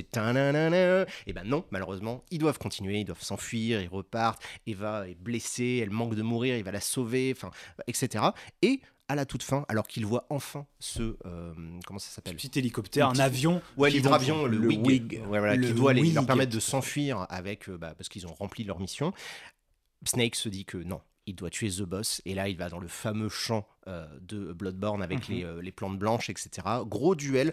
Enfin, D'abord, lilies. gros, euh, grosse explication de, euh, de notre amie The Boss qui va nous dire un petit peu tout ça. Euh, elle va évidemment, elle aussi, étant donné que c'est une femme, nous montrer ses seins pour être sûr que Oui. c'est vraiment. euh, Une voilà. femme. Oui, C'est Mais une maman, quand c'est c'est une surtout, maman, voilà, ouais. Elle ouais. va nous montrer, tu vois, elle, c'est femme fatale. C'est soit, voilà, c'est soit euh, des femmes aguicheuses, soit des mamans. Voilà, c'est les deux seules. euh, Bah, c'est les deux fonctions C'est des les deux femmes. femmes qui Voilà, peuvent exister, Bah, dans euh, l'univers de Kojima, et dans ça. sa vision, c'est Ça, ça ne que dépasse hein, pas et, ce sera validé malheureusement jusqu'au dernier jeu. Donc on va apprendre en fait vraiment tout un tas de choses sur euh, les, raisons qui ont poussé un petit peu euh, The Boss à, se battre. C'est quand même un duel au sommet qui a marqué énormément de gens. Euh, en plus, on peut la battre que au CQC justement parce que dès qu'on essaye de lui tirer dessus, elle nous, enlève les armes, elle les détruit devant nous. Donc il faut, réussir à la battre. Et ensuite, c'est parti pour 45 minutes de cinématique. C'est la fin du jeu. Et alors là, attention, accrochez vos ceintures parce que c'est les, les- la révélation, les l'avalanche de twist. twists. Ouais, c'est des twists dans tous les sens. On a enfin la scène euh, de sexe avec euh, Eva Sur et, une peau de bête. sur une peau de bête devant, une cheminée. C'est cliché de ouf, évidemment. Le lendemain matin, il se réveille. Snake et Eva est partie. Elle lui a laissé un long message qu'elle a manifestement enregistré dans les toilettes pour pas qu'il le réveille. Parce que tu te dis, c'est pas possible, ça Non dure mais après, 45 voilà, minutes. après le sexe, c'est- un homme viril. Il dort. Il. Comme ça, il a fait son taf, c'est bon. hein, moi, j'ai, je il, a, dors. il a- il a pris son cigare à 3 minutes 12 plus tard. Il a, pris, il, il a pris une des clubs qui font dormir. Qu'est-ce que là. c'est beau Ah là là, bref. Et donc c'est euh, Eva, euh, pour la toute fin, Tatiana, euh, qui va nous expliquer euh, vraiment la, la vérité. Elle n'était pas une agent double, elle était une agent triple. Elle bossait en fait pour, Pour les les Chinois. Chinois. Euh, son objectif réel était euh, en fait de voler un truc qu'on a oublié de mentionner Oui. qui s'appelle L'héritage des, des philosophes. C'est un microfilm. euh, Avec qui, beaucoup euh, d'argent ouais, dessus. avec des comptes bancaires, des trucs pour avoir un blé ouf, euh, de, une réserve d'argent qui a été gardée à la fin de la Seconde Guerre mondiale. Juste voilà, la petite parenthèse des philosophes qui était une organisation créée euh, euh, juste après la Première Guerre mondiale. Enfin bref, je sais plus Seconde exactement. Guerre, ouais. Euh, a- avant la Seconde Guerre en tout cas, ça, oui, oui, ça, c'est la sûr. Guerre, oui. Et euh, donc c'est les Américains, euh, les Chinois et, les, Russes, ouais. qui se sont alliés. Qui rentrent dans un bar et. Et ils se disent, et si on contrôlait le monde? Ah ouais, et, ouais. euh, et qui ont aussi du coup financé bah, la, la victoire de la Seconde Guerre mondiale, c'est eux qui financent euh, la- l'armement nucléaire, les roquettes et la fameuse Cobra Unit, hein, parce qu'il faut rappeler c'est des, c'est des personnes au pouvoir un peu surnaturel, ils financent tout ça et euh, bah, le- l'organisation elle est un peu périclitée avec Oui, le temps, avec c'est un peu compliqué. Et puis il y a des tensions entre la Russie et Exactement, les États-Unis tout voilà, simplement, qui sont Et quand c'est même les Volgin qui se retrouve à être l'héritier euh, de ce truc-là. Et en fait, la vraie mission de Eva, c'est de euh, rapprocher, de se rapprocher de Volgin. Elle se fait passer pour, bah, elle devient sa maîtresse, hein, Hmm, ouais, coup, pour se faire passer de, de ça et de le voler. Et donc, elle réussit à la fin à voler le microfilm. Mais twist final, je le reviendrai plus tard. Elle a pas volé vraiment ces trucs-là. Ce n'étaient pas les vrais microfilms. Il y avait C'est- d'autres vrais C'est microfilms. Oslot qui récupère. au Autre final, twist, on apprend qu'en fait The Boss n'avait pas vraiment quitté les Oh États-Unis. C'était sa mission de quitter les États-Unis. Alors là, tu commences à te dire, ça commence à devenir compliqué. En fait, malheureusement, à cause de l'attaque nucléaire de Volgin, elle était obligée de se sacrifier pour prouver, euh, pour empêcher l'escalade nucléaire et donc l'apocalypse. Et donc, bah voilà, elle avait tout mis en scène pour que ça soit Snake qui la tue à la fin, euh, pour que ça soit vraiment voilà le, le truc. Euh, Qu'est-ce qu'il twist pour son pays. sacrifiée pour son pays. C'est voilà. ça, une c'est ça. vraie patriote. C'est la vraie patriote. mais qui ne sera pas reconnu comme tel, puisque bah forcément, Et les oui. Américains, eux, euh, saluent simplement Snake, ils lui donnent euh, plein de médailles, euh, Et ils lui disent- ils lui donnent, tu es désormais le Big Boss. Puisque tu es as battu fort. The Boss, Ouais. tu es Big Boss. J'aime trop. C'est le président qui lui dit voilà, c'est meilleur que The Boss, tu es donc Non, Big, Big Boss. Mais on sent qu'à ce moment-là, bah, Snake, il est complètement désabusé. Il ne parle plus d'ailleurs à ce moment-là. hein. C'est vraiment le moment où il ferme Bon, sa déjà, c'est pas un grand bavard, hein, de base, il est, assez bête en a plus. une, une larme. Ouais, voilà, à la fin, en fait, euh, il salue une tombe d'un soldat inconnu euh, qui est probable, peut-être, euh, tu vois, on, on imagine peut-être, enfin, en tout cas, qui symbolise celle de The Boss, et, euh, et donc il deviendra le personnage de Big Boss qu'on incarne dans d'autres épisodes, ça, moi, euh, je vous laisse, euh, voilà. Euh, Là, c'est le passage. J'ai quand même réussi à presque tout expliquer, et à la toute fin, il y a le générique et le dernier twist, le dernier twist, en fait. Oslot, on entend la voix d'Oslot qui parle au téléphone et qui dit qu'en fait, lui, depuis le début, il bossait pour la CIA et qu'il avait réussi à remplacer les microfilms que Eva a volés. Et donc, c'est les États-Unis, euh, ces petits salopards, qui ont réussi à repartir avec le magot, Qu'est-ce qu'ils sont Voilà. forts. La quand même, moula des philosophes. la moula des philosophes. Bon, l'idée quand même avec cet épisode, c'était de faire un préquel, donc il fallait essayer de raccrocher euh, des wagons. À la fois, c'était d'expliquer comment euh, les origines de Big Boss, hein, tout Oui. simplement, qui est l'antagoniste, euh, en tout cas des premiers épisodes de- des Metal Gear 1 et 2, pas dans Metal Gear Solid 1 et 2, puisqu'on réclame ses restes, hein, son corps, hein, c'est un petit peu ça le, le- le délire du premier. Et la deuxième chose, bah, c'était aussi de mettre en place l'origine bah, de ces fameux philosophes qui deviendront par la suite les patriotes, qui deviendront par la suite la Lélo. Bref, c'est les Illuminati, c'est un petit peu les, les, les préquels de ça, d'où ça vient et quel était le rôle de Big Boss au sein de cette organisation, puisqu'il y prendra part par la suite. C'est pour ça qu'en fait, tout ce délire-là sur les patriotes, euh, c'est un peu anecdotique, mais c'est là parce que bah voilà, ça fait partie maintenant du folklore de, de MGS et que ça doit euh, s'intégrer dans la saga. Alors que finalement, quand on regarde, c'est quand même l'histoire de The Boss surtout, euh, cette, euh, voilà, ce délire d'être la vraie patriote et cette espèce de trahison et la relation qu'elle va entretenir avec euh, Naked Snake qui sera vraiment au centre, euh, au centre du jeu. Ouais, c'est mais du coup qui entraîne quand même l'amertume de, de Big Boss Ouais, de Snake vis-à-vis de ça. C'est vraiment c'est un peu le point culminant, tu vois, je trouve. Enfin, en tout cas, qui, qui conclut. euh, c'est le, le, Bah, le tout jeu. est mis en scène voilà, pour qu'on Ouais. ressente vraiment une, une amertume de l'avoir tué. euh, The Boss, elle nous explique qu'elle a eu une vie de merde, hein, parce que du coup, elle a vraiment tout sacrifié pour son pays. Elle, voulait, euh, elle a eu un enfant avec The Sorrow, euh, elle a dû le sacrifier. Elle a Euh, dû tuer aussi ouais, Sorrow. The Elle Sorrow, avait euh, été était euh, son il- amant. Voilà, c'était son amant et euh, ils ont été euh, manipulés justement par les philosophes euh, pour se battre l'un contre l'autre et il y en a un qui a dû survivre. Parce que l'enfant était en otage. Exactement, donc c'est elle qui l'a qui l'a tué, donc elle a perdu son amant. Euh, elle a été irradiée par des, euh, des oui, trucs allée dans Elle a aussi été envoyée dans l'espace euh, par les Américains pour faire des tests, euh, et c'est justement à ce moment-là qu'elle a vu la Terre entière, et elle s'est dit, mais en fait, il n'y a, il n'y a pas de frontières. En fait, un ennemi, c'est quelque chose de relatif. Vous allez c'est- vous aimer les c'est autres, bordel de merde. C'est la politique, tout ça, et euh, en fait, son rêve, c'était de réunifier euh, le monde, de faire, de make the world whole again. Voilà, elle voulait heal the world, make it a better place, tout simplement, avec son gros gun. Et, Et, euh, des missiles et nucléaires. des missiles nucléaires et, euh, et donc aussi elle aussi elle voulait récupérer l'héritage des philosophes pour pouvoir justement euh, bah, apaiser les tensions Ouais, entre mais la, elle, la euh, mais elle a clairement rejoint le camp américain. Tu Ouais. C'est littéralement corps et âme euh, sous, euh, sous, sous la, bannière euh, américaine. Et c'est pas quelque chose qui est critiqué, tu vois, par, par le jeu, parce qu'on pourrait dire, oui, bon, elle, est- bien gentille, hein, mais les Américains, c'est pas forcément les, grands gentils de l'histoire, tu vois. On, on en détail là-dessus, mais le jeu est pas particulièrement manichéen à ce niveau-là. Mais voilà, en tout cas, on, a quand même une certaine sympathie pour elle, tu vois, qui s'est complètement donnée, qui s'est sacrifiée, même pour, pour son pays. Mais voilà, comme dit, c'est en deux temps, c'est que elle est quand même un peu manipulée, un peu utilisée euh, par les Américains qui vont aussi utiliser Snake, hein, qui lui diront rien, qui, qui vont juste lui dire tu dois tuer The Boss, c'est ta mission, c'est une traîtresse, alors qu'en fait pas du tout, c'était pas, c'était pas une Bah, de toute traîtresse. façon, à l'opposé de Snake qui lui parle très peu, The Boss, elle, elle est vraiment loquace. Ouais, elle explique vrai. qu'elle a, elle a une grande lucidité sur la réalité de la guerre et elle comprend à quel point en fait elle, elle est un outil. En fait, elle explique Mm. vraiment euh, à Snake que les soldats ne doivent pas avoir d'émotion. Ouais, choisit L'objectif, c'est Oui, la mission. La seule chose en fait qu'on doit croire, c'est la mission, parce que bah, dans l'absolu, les ennemis ça change en fonction des époques, des politiques, des machins. Donc elle a une vision quand même assez lucide, avec beaucoup de prise de recul sur tout ça, et, euh, et elle accepte en fait son sacrifice à la fin.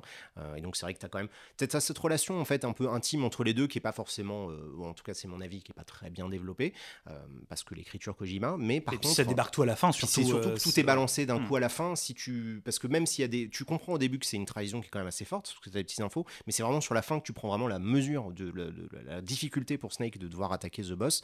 Euh, et, euh, et voilà. Et c'est cette, on va dire, c'est à cause de ce, de ce dernier combat qui a vraiment une désillusion et qui décide lui, du coup, de faire cavalier seul en fait. Oui, parce que c'est si j'ai bien compris, fait, ouais. Là, moi, j'ai recommencé MGS5 parce que ça m'a vraiment donné envie de, de relancer MGS5 et on apprend donc que c'est ça, hein, que Snake il a, il a fait euh, cavalier seul, il a créé oui, il son va, il va armée créer son armée, euh, personnelle, voilà, euh, militaire sans frontières, euh, ouais, tous ces trucs-là, tout ça, voilà. quoi, là. Donc c'est, il voulait être libéré justement des gouvernements, euh, non pas de politique, euh, voilà, il, voulait être tranquille, euh, faire sa petite guerre tout seul. Et juste pour revenir en détail quand même sur la mise en scène de la révélation de Twist, comme, comme quoi Boss en fait était voilà une patriote jusqu'au bout, qu'elle servait en fait les, les Américains.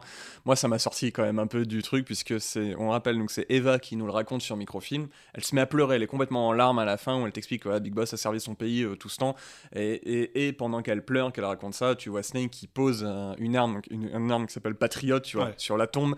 Il y a un rayon de soleil qui arrive sur lui sur la tombe. Il fait un garde à vous. Il a une larme unique qui coule. J'ai fait non Ouais, mais j'en peux plus. C'est ouais, trop, c'est trop. Ce côté over the top est vraiment. euh, Et je très trouve pas degré. parodique. Voilà, c'est ça. C'est euh, du Kojima euh, pur jus quoi. Ce qui est assez rigolo par contre, c'est que là on peut enchaîner du coup sur la, la suite de notre analyse dans, dans cet épisode, c'est que paradoxalement c'est peut-être un des épisodes les moins chez père, enfin vraiment un, un des moins bizarres de, de Bah, toute l'œuvre de Kojima. Ça, ça reste bizarre, mais disons que c'est un peu. euh, Mais c'est tellement pris en fait dans les codes de, des films de James Bond, Ouais. et des films d'espionnage, que le, le jeu arrive très bien à s'intégrer à toute cette, euh, à toute cette grammaire-là et à en reprendre vraiment euh, bah, de manière complètement assumée tous les Ouais. codes. En fait, sur la forme, il est un peu perché, mais sur les thématiques qu'il développe, là, pour le coup, on est sur du euh, sur la oui, guerre froide. Oui, vois, c'est assez simple. Alors c'est peut-être moins manichéen qu'un James Bond où Ouais. vraiment là c'était les méchants russes et compagnie. Là, justement, on- à à la fin normalement, ce que tu dois en tirer, c'est que il faut faire confiance. Enfin, il y a personne qui mérite la confiance, que ce soit les Américains, que ce soit les Russes. C'est tous des manipulateurs, c'est tous des politiques, et, et tu comprends la désillusion de, Mhm. de, de Big Boss.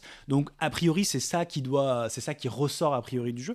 Mais euh, sinon, ouais, dans tout le folklore du, du côté James Bondesque, c'est vraiment ça qui, qui ressort du générique de début qui est euh, Bah, Mm. clairement visuellement voilà. c'est un générique de James Bond, euh, musicalement chanson, c'est un générique de James Bond. Bref, c'est vraiment James Bond. Et puis après voilà, la femme fatale, les gadgets. les monologues des méchants, euh, les missiles nucléaires, les microfilms qu'il faut récupérer, Mhm. euh, le drop dans, euh, non pas dans la mare, mais euh, dans la jungle, euh, pour, tu sais, quand il saute, du coup, c'est c'est Ouais. pareil. Enfin, il y a des tonnes et des tonnes de séquences qui sont repris euh, telles quelles euh, de James Bond. On retrouve vraiment tous ces codes-là, même les méchants, en fait, un petit peu euh, incroyables. Vous voyez que ce soit Bah, haut en couleur, on va dire. Un peu haut en couleur, parce que bon, Mhm. ça va pas aussi loin dans les films Oui, James c'est Bond. pas ils trop pas- surnaturel. dans voilà, mais là, bon, dans, dans, dans les jeux Kojima, ça passe. hein. Mm. Il y en a, ils ont de l'électricité et tout. On vraiment, on retrouve tout euh, le délire d'un film, euh, euh, comment ça s'appelle, d'un film James Bond, et le jeu en fait va euh, s'appuyer là-dessus pour raconter son histoire du coup de, de relation un peu entre The Boss et Big Boss. Et puis il reprend aussi voilà James Bond. Bah voilà, là, on en a déjà parlé un petit peu de la, de la- de la position des femmes. on va pas trop s'éterniser dessus, mais bon, encore une fois, Kojima elle a une vision de la femme qui est complètement, qui est un peu nulle à yesh, il, il faut Ouais, le dire. super beau. Et ouais. vraiment, voilà, Eva, en plus, il y a les- la mécanique là, qui nous permet, pendant les cinématiques, de regarder avec les yeux de Snake. Et il se trouve qu'il est toujours le nez sur son décolleté. Donc euh, vraiment, il y a Non, des fois, il regarde ses fesses. hein. Ouais, ouais, ouais. voilà, ça dépend, ça dépend des, des- des postures évidemment, mais euh, voilà, a- on reprend vraiment ce truc-là. Alors même si là, dans le cas de, de, de Snake, à la fin, on comprend pourquoi elle a voulu le séduire, c'était pour euh, voilà pour le Pour manipuler, mission, pour ouais. pouvoir prendre le, le microfilm. Mais bon, le code de la femme fatale qui Ouais. couche avec James Bond, enfin la, la James trompe. Bond girl, hein, c'est Ouais, tout vraiment à fait. un Oui, terme qui est, vraiment un codi- James qui est- Bond. qui est- qui est canonique. hein, ça fait partie des voilà de, de ces trucs-là. Ah oui, on va pas dire que James Bond à côté c'est féministe non plus, tu vois. James non, non, Bond non. aussi, c'est. c'est- Là, là, assez, c'est juste mais- le double effet qui se cool, c'est-à-dire que t'as Ouais. de base c'est assez beau James Bond et en plus t'as Kojima euh, qui se rajoute par-dessus, qui lui de Ah, base. et rien pareil, pour mater Lignichon, c'est vrai que ça commence à. Ouais. Ouais, il y a une surcouche un peu beauf. Mais c'est là qui est rigolo, tu dis on est en 2004, euh, une dizaine d'années plus tard, on a commencé à un petit peu remettre en question tout ça dans le jeu vidéo. Alors évidemment, bon, après il y a eu Quiet. hein, Voilà, PS5, c'est ça. donc tu Ouais, te dis bon, lui, Lui, il c'est est resté. Lui, il a pas, il a pas il a pas grandi encore. Même dans. Death Stranding, ça reste un peu, euh, compliqué. Mais euh, voilà, le, le jeu vidéo a quand même pas mal évolué. Et peut-être que nous, à l'époque, euh, bah, moi en 2004, j'avais quoi J'avais 18, 19 ans. Je l'ai pas fait à l'époque, mais je suis pas sûr que j'aurais pu, tu vois, voir ça comme quelque chose de gênant. Avec le recul qu'on a aujourd'hui, on se dit, Mm. ouais, bon, c'est quand même un peu chaud. Oui, oui, ça là-dessus, c'est vrai que ça, ça a vieilli. On aimerait bien que c'est vraiment vieilli, puis qu'il y ait plus de choses comme ça, mais malheureusement, c'est toujours un petit peu le cas, surtout euh, chez Kojima.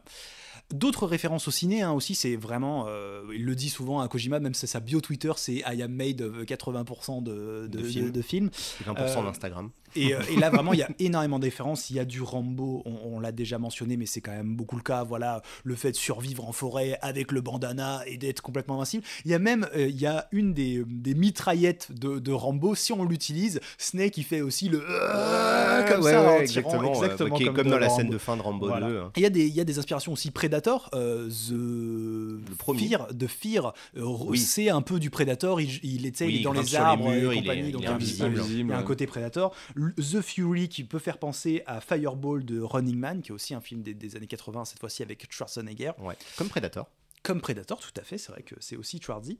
Et, euh, et puis il reprend aussi euh, toute l'imagerie un petit peu du Vietnam qu'on trouve dans, dans la jungle, comme ça, la survie. Bah, notamment, on pense à, à, pense Bah, à Il y a quoi Il y a Platoon, Platoon. Voyage au bout de l'enfer, Ouais, euh, Apocalypse Now, etc. Voilà, c'est les, ouais, c'est trois très connus. ouais. Et d'ailleurs, euh, à ce qui paraît, le, le fait que les boss hurlent, hurlent leur nom là, The Pain, en mourant comme ça, ce serait euh, la scène de mort de Marlon Brando. Et il dit The Horror euh, quand, il, quand il meurt. Sachant que lui, il récite un poème, je crois, donc Ouais, c'est un peu ça. différent. Mais Eux, ils- eux, ils Kojima, crient leur nom il comme a des pris, Pokémon, il a ouais. pris, voilà, il a Ouais, pris ouais, juste ouais. un truc, il a dit c'est bon, moi je prends Bah. ça, ça marche très très Oui, de toute façon, comme on le dit, c'est c'est très, euh, très référencé. hein. C'est c'est beaucoup de cinéma, je pense, américain des années 80-90. hein, pour, pour beaucoup, dans, dans les tonalités, euh, je pense, on peut penser à des trucs comme Die Hard ou L'Arme Fatale aussi. hein. Et comme on le disait, tu avais le fugitif, la scène euh, voilà, du, du- des égouts, entre guillemets, euh, qui, est- qui est reprise euh, texte comme ça. Donc euh, oui, c'est c'est- c'est pas Et de étonnant. toute façon, euh, c'est ça en fait le boulot de Kojima. C'est vrai qu'il a, il a toujours infusé. Euh, du coup, je dis toujours, mais parce que je vois avec le recul que qu'effectivement c'est le cas. Il infuse énormément de sa propre culture ciné et de la, la culture, on va dire populaire euh, du cinéma. Et en plus là, dans celui-là, comme ça se passe dans les années 60 et qu'il essaye de donner un cadre réaliste entre guillemets, euh, bah, on a souvent des échanges avec soit Zéro, donc le, le major, ou soit Paramédic qui permet de sauvegarder, où elle nous parle de films qui sortent à cette époque-là. Ouais. Et il parle bah, voilà, des films de l'époque, de, de films de guerre, va nous parler de Godzilla, va nous parler de, de Voyage au Hmm. non, Pas, pas Voyage mal de films des années 50. quand Ouais, ouais, bah, beaucoup de films en fait de cette époque-là, et elle, euh, il y a tout un tas de, discours autour de ça. Donc vraiment, dès qu'on commence à, se plonger un petit peu dans le lore du jeu, on voit à quel point c'est référencé et ça a envie de rendre hommage à tout un pan du cinéma. Il profite justement de ces dialogues avec Paramédic pour euh, parler un peu d'une certaine posture qu'on pourrait avoir vis-à-vis du jeu, parce que euh, donc euh, Paramédic, euh, elle parle des films comme tu disais, par exemple, il y en a un où elle parle d'une araignée géante qui détruit euh, toute une ville. Snake, lui, voilà, il a jamais vu un film de sa vie, c'est un super soldat, il a pas le temps pour ses bêtises, et, et il est un peu genre, oh, une araignée géante, mais comment est-ce que c'est possible? Et elle est un peu, non, mais on, on s'en fout des détails, tu vois, ce qui est important, c'est Tu juste viens de The Pain, mais moi, oui, par ouais, ça. ouais, mais, mais d'ailleurs, je crois qu'elle finit par ça. Elle dit ouais, en même temps, ta vie à toi, bon, c'est déjà assez. ça, ça- ça te sort déjà pas mal du, du quotidien.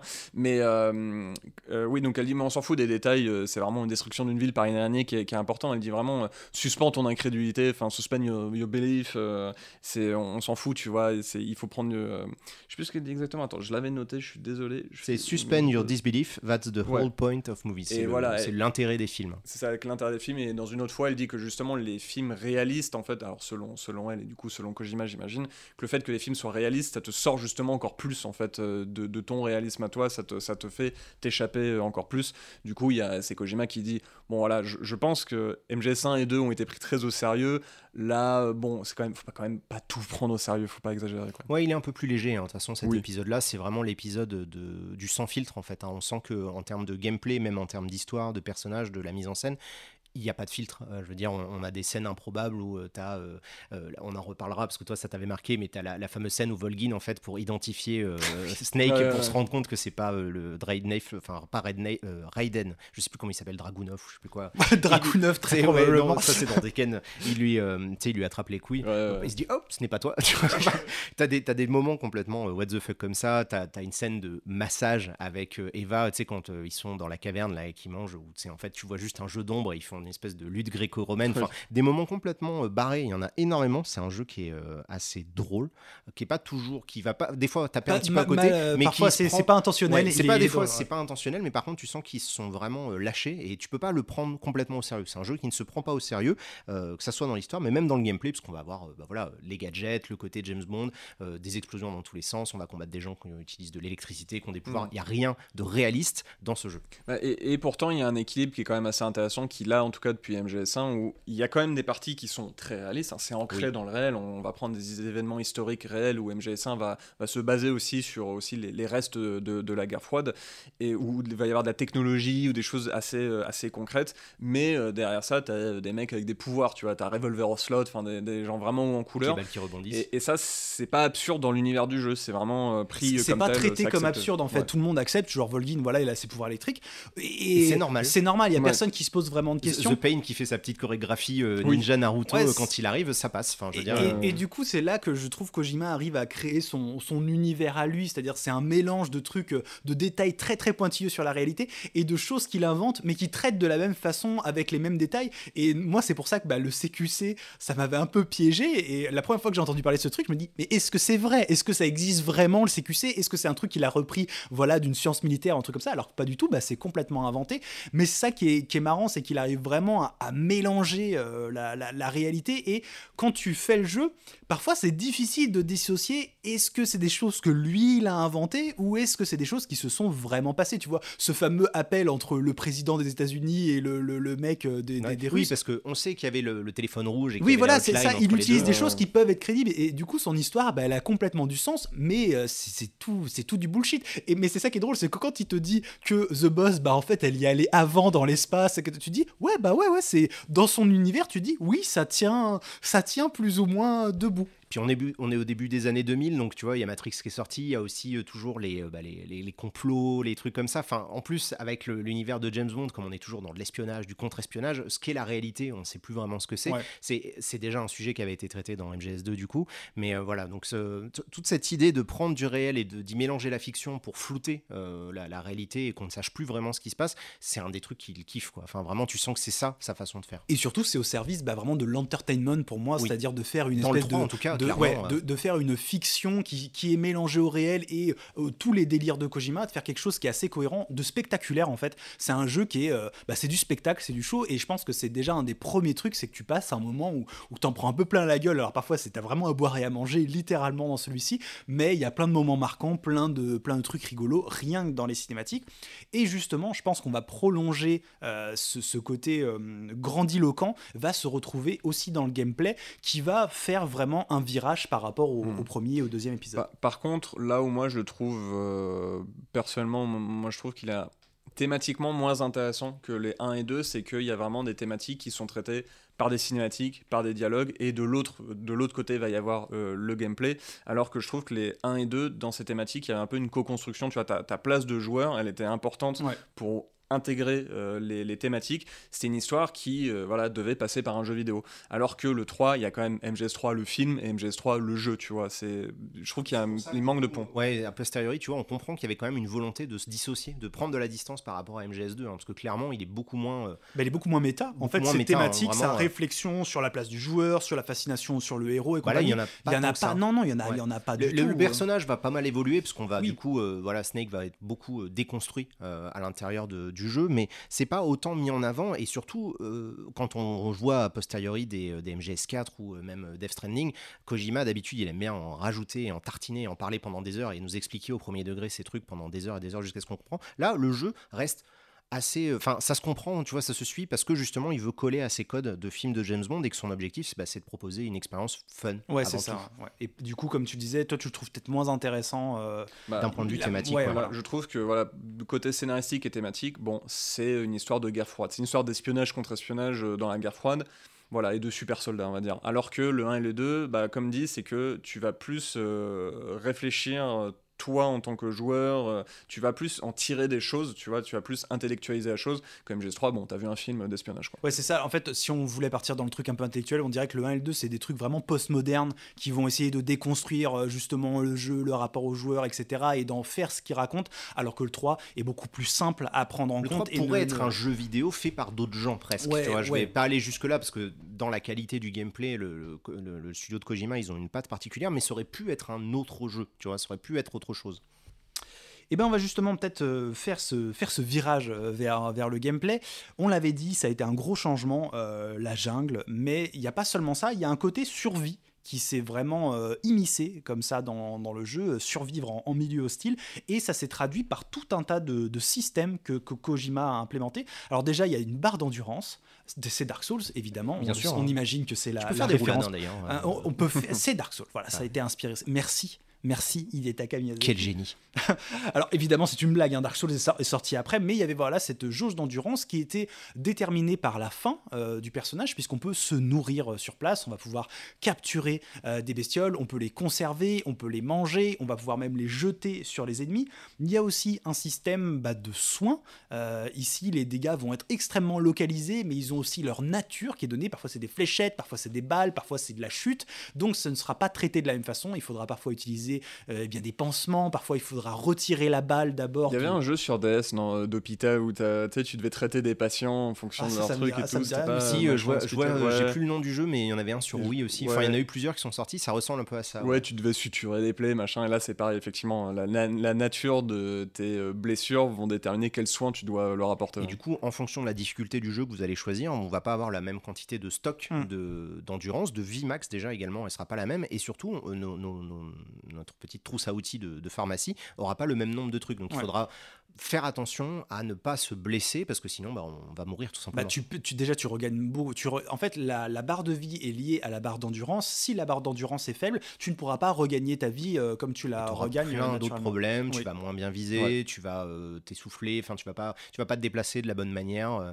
etc., etc. C'est un jeu qui est très systémique, on va avoir l'occasion de le redire, et ce truc d'endurance, c'est, euh, bah, c'est vrai que ça change complètement de. de Moi d'ailleurs, au, tout début, hein. j'avais pas, je pensais pas que c'était aussi important. Ouais. Et du coup, mon personnage se déplaçait super lentement. J'entendais des comme ça de son de son ventre. Et d'ailleurs, je pensais même que c'était des bruits de crocodile. Je j'avais pas compris que c'était lui qui faisait vraiment du bruit avec son ventre. Et c'est après j'ai fait ah ok, il faut vraiment manger, il faut se soigner correctement. T'as des boss que tu peux pas gérer si tu te soignes pas euh, correctement. Je sais que The Fear, il t'envoie des fléchettes empoisonnées. Ouais. Si tu les laisses sur toi, tu peux pas finir le combat parce que euh, il Mhm. va vraiment te. Ouais, The il va te Fury, il t'envoie du feu, donc Oui, c'est pareil. pareil, il faut faire gaffe. Enfin, du coup, a- voilà, il faut le, la- la- le- les soins, c'est un truc important. Il y a même le passage où tu dois sauver Eva à la fin, où bah là, il faut Oui, que il faut- du stock, il faut- hein, ouais, parce ouais, qu'elle, elle s'en est pris aussi, euh, plein aussi. euh, elle a, elle a une espèce de, de comment s'appelle, de branche qui lui a traversé le vide, Euh, donc il faut quand même réussir un peu à la, à la Je, soigner. je savais pas d'ailleurs, c'est pas comment t'as fait sur ce passage. Moi, je me suis tapé, donc ça, elle me suivait derrière. En fait, la bonne technique, c'est de l'endormir, de la porter et de la poser Ouais, on pour peut euh, faire tirer les ennemis. Bah oui. Ah, j'avais pas pensé. Et c'est Bah non, c'est la fait, bonne technique je, pour le je- faire. je lui disais, ah, je, je lui disais rien, Oui, c'est j'allais ça, faire je- le voilà, truc, c'est ça. je revenais la chercher. Exactement. Alors qu'en Ouais. fait, apparemment, la technique, bah, tu l'endors, tu te la trimbales comme si c'était un ennemi et tu la poses quand t'as plus besoin de- d'elle.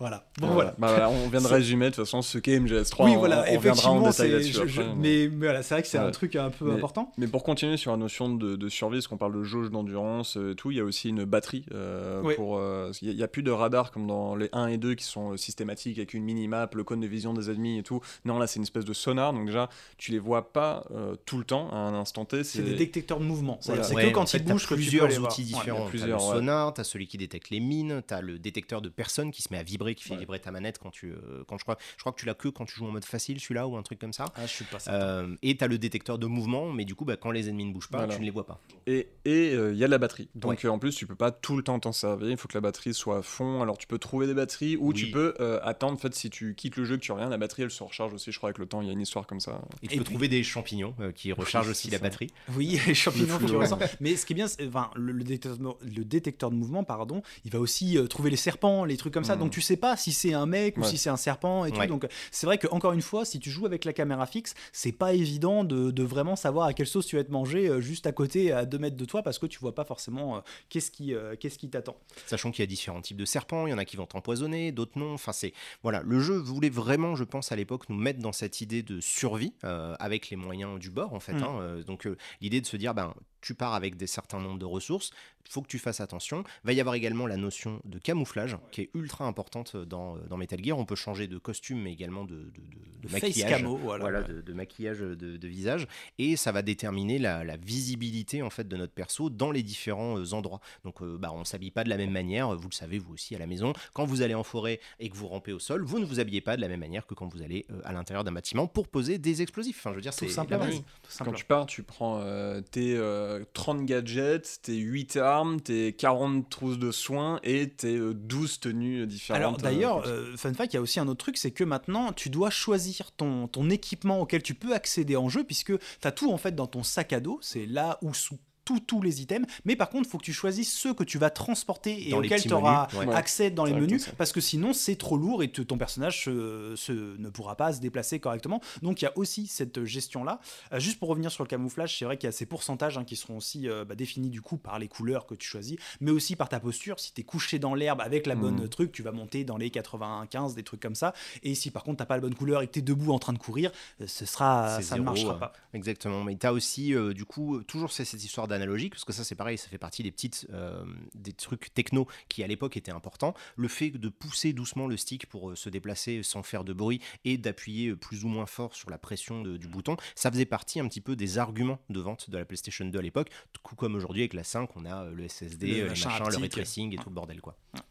Il y a aussi le, bah, le CQC, on en parlait, qui va avoir une vraie importance au, au niveau Est-ce qu'on a dit ce que ça voulait dire euh, c'est Close Quarter Combat, oui, Voilà. il me semble que je l'ai- il ok, me semble pardon. que je l'ai dit. ouais. Close Quarter Combat Oui, CQC, euh, qui va permettre plein de choses et aussi là aussi des- il y a des systèmes. On va pouvoir interroger les, euh, les, les soldats qui nous donneront des informations, euh, qui a une réserve de quelque chose qui est à tel endroit, qui a une arme qui est, euh, est cachée dans, dans une pièce quelque part. On va pouvoir leur, leur demander des choses comme ça et on va pouvoir s'en servir comme bouclier. On va pouvoir les déplacer. On va pouvoir aussi les désarmer, désarmer, très ouais. rapidement quand on, quand on vient vers eux. Et ça, encore une fois, hein, c'est pas facile à faire. hein, le CQC, euh, il faut aller dans les menus. euh, on on l'expliquait un petit peu pour, euh, pour comprendre toutes les commandes. C'est pas évident à, à réaliser. C'est vraiment une question de. Il y a des, des gestions de pression. Parfois, il faut d'abord appuyer sur rond et ensuite sur le stick pour pouvoir faire une mise à terre. Si tu fais l'inverse, il fait pas le même mouvement. Donc il y a quand même une petite, euh, un petit degré de manipulation à, à comprendre qui est pas évidente à faire pour être un vrai, un vrai maître du CQC. hein. C'est pour les unités et a fortiori, c'est encore plus compliqué euh, du coup quand on joue au jeu aujourd'hui, puisque depuis une quinzaine d'années, il y a eu une standardisation euh, des, des mouvements. Euh, aujourd'hui, quand vous prenez une manette, vous savez que la gâchette de gauche c'est pour viser, la gâchette de droite c'est pour tirer. À l'époque, non. Là, c'est pour se déplacer à gauche ou à droite, euh, et on tire avec carré. Ensuite, il faut appuyer sur R1 pour voir Ouais. la première personne. Il faut relâcher carré pour tirer. Mm. Euh, donc c'est beaucoup de manipulations qu'on n'a pas l'habitude de faire. que moi, j'ai mis du temps en fait. hein. C'est vraiment mon, mon expérience avec MGS3, ça a été en deux temps. C'était au début, c'était genre un rejet total de genre mais c'est injouable, c'est pas possible. J'ai essayé, je me suis forcé, j'y arrivais pas. Et puis euh, voilà, grâce à une discussion avec mon maître à penser, Hugo. Oui, Euh, non, non, non, mais on en a parlé tous les deux, et, euh, et du coup, c'est vrai que ça m'a donné envie de me dire bon, allez, je me relance, je lis le manuel à fond, je me Ouais, place ça, dans hein. dans l'état d'esprit de l'époque, je vais poser des questions à Major Zero, dès qu'il se passe un nouveau truc, je lance le codec, enfin vraiment, je joue comme il voudrait que je joue, et là, enfin, au bout de quelques heures, quand j'avais enfin pris les manipulations et que j'arrivais, bah, j'ai pris un pied fou parce que le jeu te permet vraiment de contrôler tout ce qui se passe avec beaucoup de précision. Du moment, par contre, voilà que, tu as, que tu tu as maîtrisé les ouais, trucs. ouais. Il y, a- il y a un autre truc que le jeu fait pas et qui choque aujourd'hui, c'est que tu ne peux pas marcher en étant accroupi. Ouais. C'est soit tu cours, soit tu rampes, sachant qu'entre les deux, tu peux te mettre dans une position accroupie, mais il faut être statique. Ouais. Et ensuite, à partir du moment où il est accroupi, il va ramper. En fait, si tu te déplaces alors que tu es accroupi, il va se mettre à ramper. Et du coup, pour passer de position euh, allongée au sol à debout, il faut appuyer deux fois Ouais. sur le bouton. C'est une fois pour se mettre accroupi et une autre fois pour se lever. Parce que si on est accroupi, qu'on appuie une fois et qu'on se remet à avancer, non, non, il va se remettre Ouais, euh, c'est par ça, terre. Alors qu'après, euh, dans, dans les autres après, ce sera là, tu resteras appuyé, tu appuies une fois pour te mettre euh, accroupi, ou alors tu restes appuyé et il se met du coup euh, couché en fait à partir de la, la- de debout, tu vois, dans les dans les suivants. Oui. Il faut Ah rester oui, appuyé sur X. Du coup, c'est un peu plus, euh, il y a une vraie Mhm. différenciation qui est un peu plus, y a plus le simple. changement de caméra, parce Oui. que si tu es en train de ramper dans les herbes, la caméra passe automatiquement Ah ouais. à la première personne pour te forcer à avoir le point de vue Ah, de ça, Snake. ça, ça, m'a saoulé aussi. Mais ouais, non, mais c'est ça. En fait, c'est qu'on n'est pas habitué aujourd'hui. Je pense qu'on n'est plus habitué et il y a vraiment une, un- une espèce de choc où on se dit ah oui, le, le travail. Enfin, si vous avez l'occasion de, de faire MGS3, lancez juste après MGS5. Vous allez voir le, le fossé parce qu'on on peut faire quasiment les mêmes mouvements dans les deux, mais il y a, en termes de facilité de prise en main et de, de logique par rapport à l'habitude, Ouais. c'est complètement différent. Tout à fait. Bah, c'est vrai que moi, ça m'avait moins choqué parce que j'avais fait MGS1 et MGS2 et que j'ai fait le 3 dans la foulée. Du coup, j'étais vraiment dans les contraintes du jeu. J'avais, j'avais déjà été formaté, je, je comprenais comment ça marche. Mais c'est sûr que si aujourd'hui, je pense, tu lances MGS3, ouais, euh, tu, dans les doigts, tu vas bien bien le sentir. Ouais, euh, ça faut fait vraiment bizarre. passer du temps à lire le manuel et à se forcer à essayer de jouer parce que le jeu attend des trucs de nous qu'on n'a plus l'habitude de faire.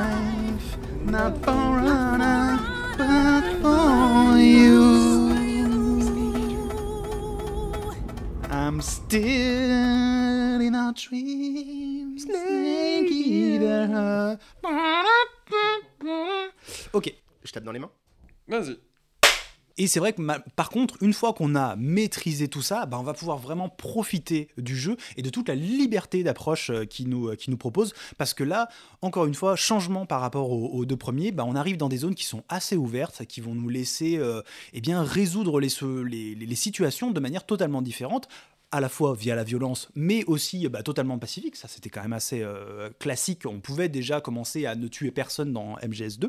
Mais là, c'est surtout bah, tous les gadgets, tous les systèmes qui vont prendre leur sens. Euh, la fin, on va pouvoir euh, détruire les, les, les réserves de bouffe des, des soldats pour les affaiblir.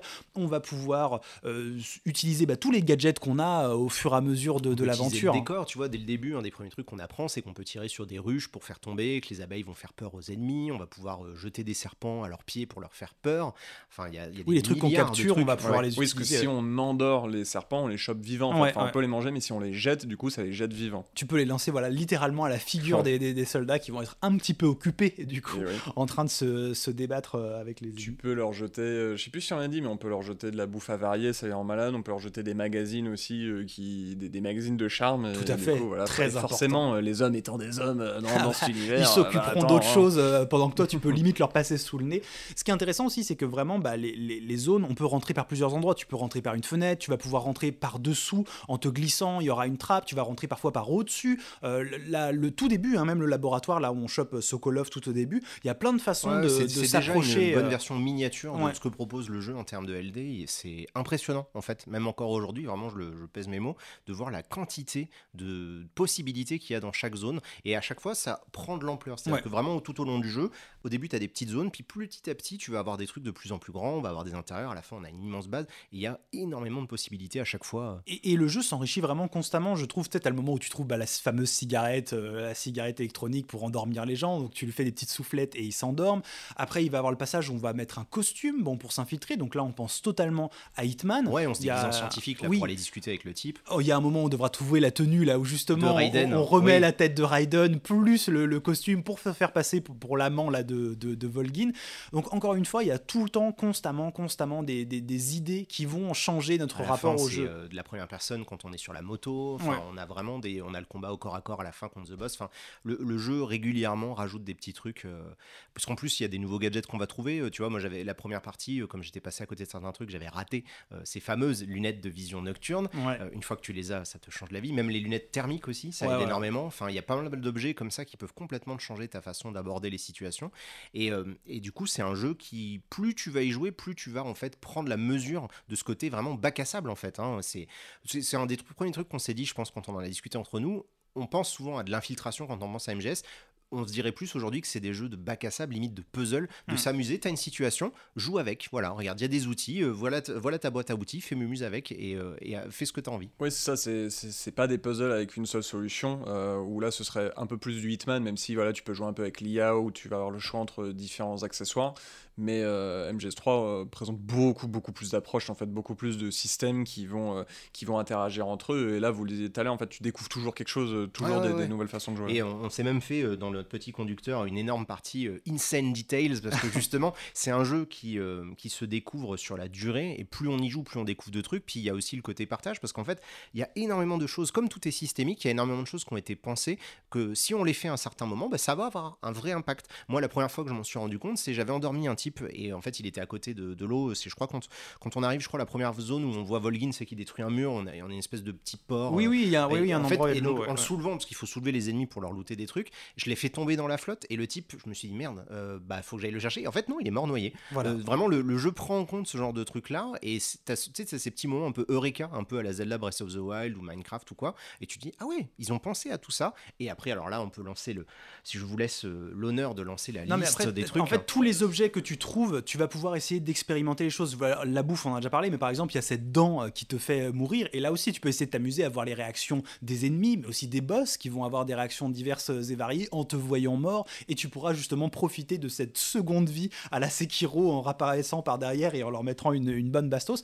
Tu peux jouer vraiment avec tous les objets euh, qu'on te donne. Le cigare, il va aussi avoir une utilité pour se retrouver dans une cave. Tu vas pouvoir oui, ça va éclairer. permettre d'éclairer un petit peu. Bah, Il y, a- il y a plein d'objets comme ça qui vont euh, trouver. euh, les, les gadgets ont vraiment des, des- des utilités. En fait, il n'y a pas d'objet inutile. C'est ça, Ça, c'est exactement. c'est voilà. assez impressionnant parce que d'habitude, dans les jeux vidéo, on se retrouve souvent, vous savez, avec votre inventaire qui est Ouais. plein de trucs du genre je l'utiliserai plus tard. Et en fait, là, non, vraiment, dès qu'on trouve un objet, il y a possibilité de l'utiliser, ça va servir à quelque chose et il y a des usages auxquels on va pas forcément penser au début, mais qui pourront euh, se révéler plus tard.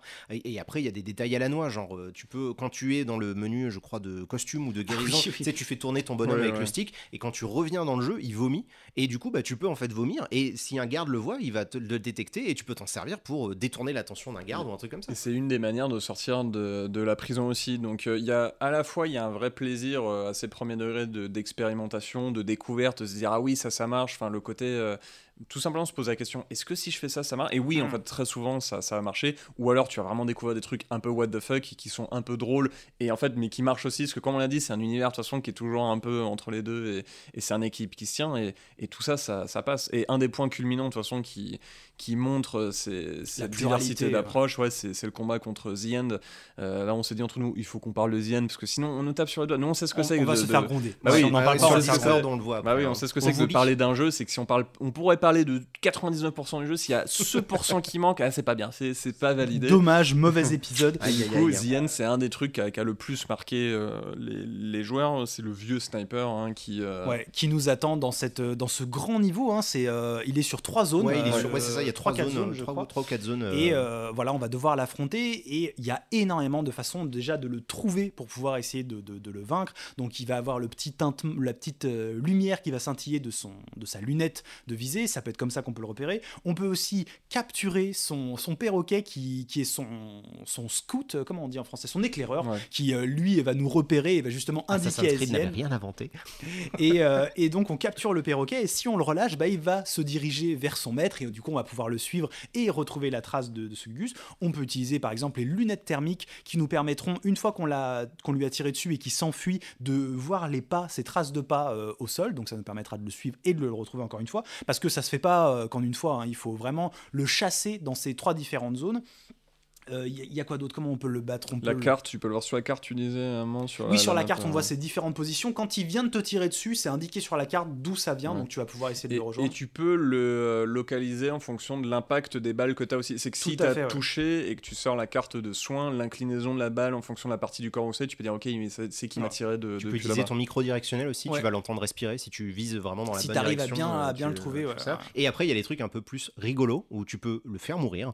Euh, Tu peux euh, tricher avec l'horloge de la console. Effectivement, donc il y a cette fameuse anecdote qui est assez connue aujourd'hui, hein, qui est euh, que End, bah si tu restes pendant une semaine, donc c'est plus de 7 jours, hein, c'est peut-être 8 jours je crois, ou alors tu triches en avançant l'horloge de ta console et que tu relances ta partie, The End sera mort de vieillesse et Snake sera même déçu de ne pas pouvoir l'avoir affronté en combat en, en- en 1v1.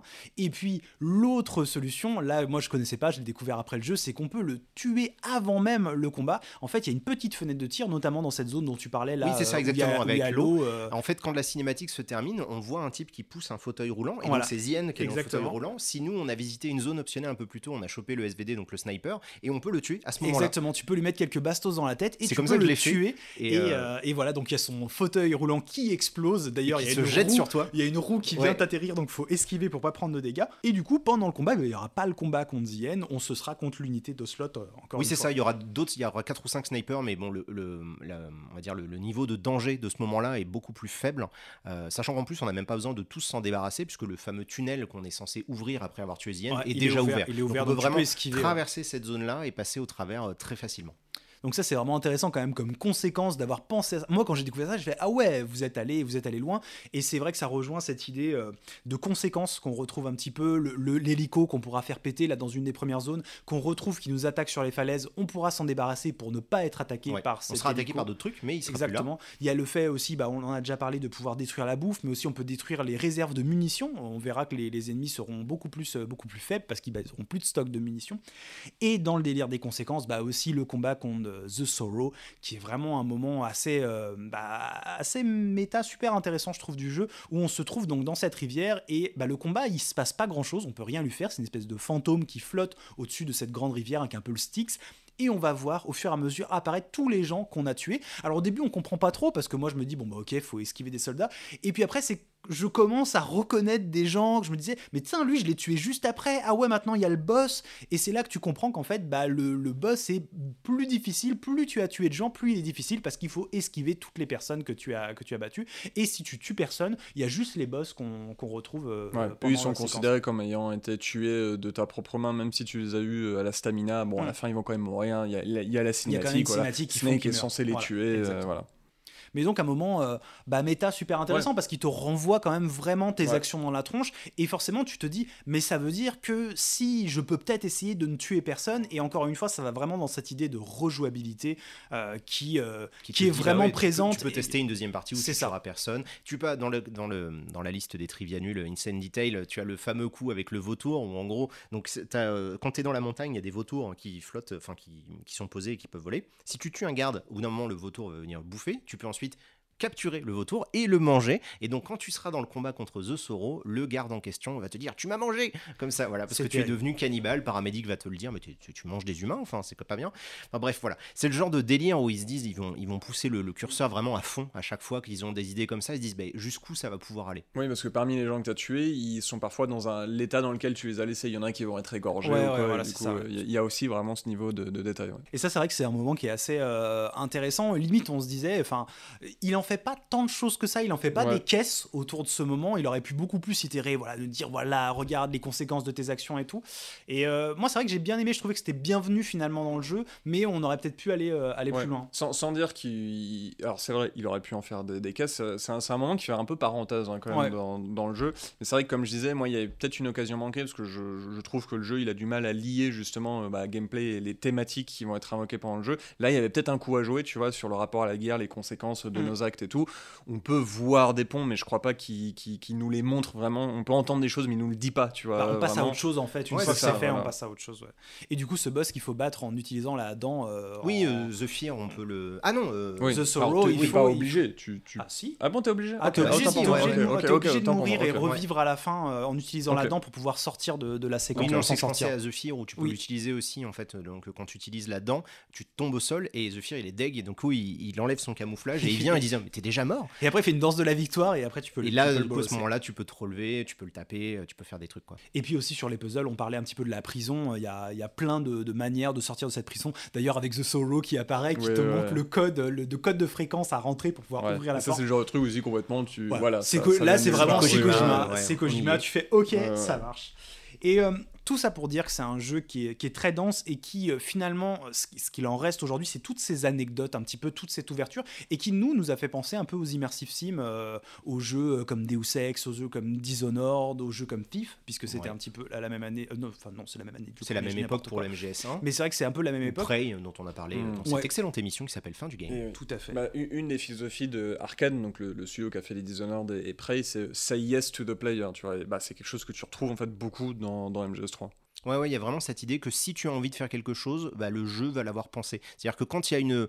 Il y a- il y a des limites, c'est-à-dire qu'on peut pas tout faire. hein. Il y a vraiment des endroits où moi je me suis. J'étais assez frustré parce que des fois tu as juste un petit muret, tu peux pas monter. Parce que bah, Mhm. voilà, le jeu a décidé qu'à cet endroit-là, tu Mhm. peux pas utiliser ton mouvement euh, pour grimper dessus. Donc il faut contourner. Mais par contre, dans les limites de ce que le jeu propose, ça va très très loin et tu ne découvriras pas tout en une seule fois. C'est pas possible en une seule partie de voir la richesse complète du jeu. Et euh, bah, ça, mine de rien, on, on se l'était dit entre nous, il y a 15 ans, l'argument de la rejouabilité, de pouvoir comme ça euh, continuer d'y jouer, de continuer d'apprendre des trucs, c'était super important d'un point de vue marketing. Et je pense que ça a pas mal marqué les gens, justement, de, de se dire bah, qu'ils pouvaient continuer d'avancer, de pousser la difficulté toujours plus loin. Il y a les, on en a pas parlé, mais il y a les petites grenouilles, tu sais, les petits Kerochan qui sont cachés, il y en a une soixantaine. Si tu les tues toutes, quand tu recommences le jeu, je crois que tu commences avec une super tenue, camouflage, je sais pas quoi. Euh, Il y a le fait que quand tu tues les boss avec la stamina, tu chopes leur costume. Enfin, il y a des secrets, il y en a Bah, plein. Le truc, c'est que ça, voilà, ça à mes yeux, c'est un peu la rejouabilité un peu fictive, enfin artificielle en- entre guillemets, mais voilà, il y, a- y y des gens qui kiffent, hein, il n'y a, pas de souci. Bah, je suis pas d'accord, justement. Bah, Ouais. bah, un peu artificiel dans le sens voilà c'est vraiment des récompenses euh, bon un peu euh, voilà tu recommences le jeu tu pourras tuer toutes les grenouilles oui bon d'accord mais à côté de ça enfin mais c'est mon opinion hein, euh, et à côté de ça il y a un autre plaisir de redécouvrir le jeu de, redécou- de redécouvrir toutes les interactions que en fait tu peux avoir surtout que ça passe aussi beaucoup je pense par les, les partages d'expériences un des un des un des trucs qui fait le sel des, des immersive c'est les gens et ensuite qui vont débriefer entre eux tu vois t'as un pote qui fait le jeu en même temps que toi ou tu vas regarder sur internet et tu fais ah mais en fait on peut faire ça je savais pas toi t'as fait comme ça moi j'ai fait comme ça et les deux ils font ah bon putain je savais pas on pouvait faire ça et le, le- j'avais vu pas mal de commentaires sur YouTube ou quoi sur des let's play et des, de témoignages de gens qui disent ah mais dès que j'ai vu qu'on pouvait faire ça dans MGS3 ou qu'il y avait telle chose moi j'ai relancé le jeu direct j'ai rejoué 8 heures et tout enfin et il y avait un que vrai plaisir hein. en C'est fait, c'est ouais. vraiment l'expérience que j'ai eue, c'est-à-dire que j'ai refait le jeu euh, en relançant, en me remettant dans le mood, et au fur et à mesure que je me, parce que des fois bah, j'allais sortir un guide pour m'aider pour savoir comment je dois faire tel truc, et là je voyais ah vous pouvez également faire comme ça, et donc comme je sauvegarde, j'ai tendance à sauvegarder à plein de fichiers, je m'amusais à relancer Ouais, des vieilles ouais. sauvegardes pour tester des trucs et voir ah oui on peut faire ça, ah j'aurais pu faire ça, ah j'aurais pu tester ça, et c'est rigolo quoi. Mais surtout que c'est au au fur et à mesure de ta première run que tu vas te rendre compte de la richesse. Moi, j'ai l'impression que c'est à la fin du, de, de ma première run que j'ai fait Ah, mais ouais, en fait, ça, ça marche comme ça. ça, ça... Enfin, tous les systèmes, en fait, tu les découvres au fur et à mesure parce que tu expérimentes au fur et à mesure et tu dis Bah, tiens, quand je vais pouvoir refaire le jeu, je vais être beaucoup plus fort. Déjà, je maîtriserai bien mieux la manipulation de personnages. Le CQC, je serai meilleur. Et ça, je penserai à l'utiliser comme si. Enfin, Tu connaîtras la position des ennemis, tu Exactement, la et tu vas pouvoir jouer différemment. euh, donc, il y avait vraiment cette euh, intention qui était là dans, dans le jeu. et- tu vas peut-être vouloir faire une run non létale aussi Exactement, Ouais, tu exactement. en Ça fait partie, ouais, ouais, ça Mm. fait vraiment partie du cœur du jeu et de la richesse. Et je pense que, bah, encore une fois, on était dans une, époque où il n'y avait pas autant de jeux, c'était pas la surabondance qu'on avait aujourd'hui. Peut-être que beaucoup d'entre nous et d'entre vous l'ont découvert à l'adolescence. On avait peut-être allé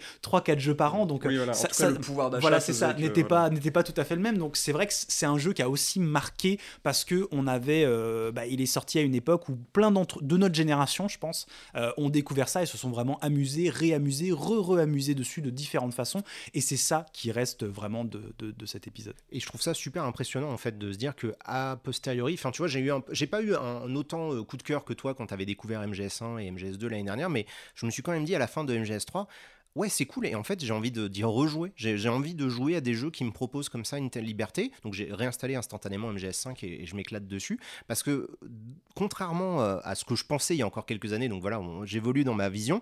Autant je suis toujours pas très client de la manière de, de s'exprimer de Kojima, mais par contre, après Death Stranding, après MGS5 et après MGS3, je me dis putain, par contre, en termes de game design, mais c'est vraiment impressionnant. Il n'y a pas d'autres jeux qui nous procurent comme ça ce délire de s'amuser. de- de- Il y a un côté vraiment bêtement euh, enfantin, très ludique. Ouais. unique ouais, ouais, dans, son approche du jeu vidéo qu'on retrouve quasiment nulle part ailleurs en fait. Bah, mettre des masques de crocodile euh, pour voilà se, se- Oui, pour se planquer un peu voilà, plus facilement. Bon voilà. Euh, il y, a- il y a tellement de trucs, enfin, de, de- le nombre de choses que j'ai j'ai découvert sur ma deuxième partie et demie, on va dire, Mm. parce que comme je m'amusais à relancer des sauvegardes, c'était juste, je voulais les tester et je voulais les découvrir par moi-même et les tester manette en main. Et c'est plaisant, tu vois. Il y a vraiment un, un délire de ah oui, ça, ça marche, ça, ça marche, Mm. etc. Quoi. Ouais, le, le troisième, il assume vraiment bah, d'être plaisant, en fait, Ouais. tout simplement, côté gameplay ou côté mise en scène, avec un...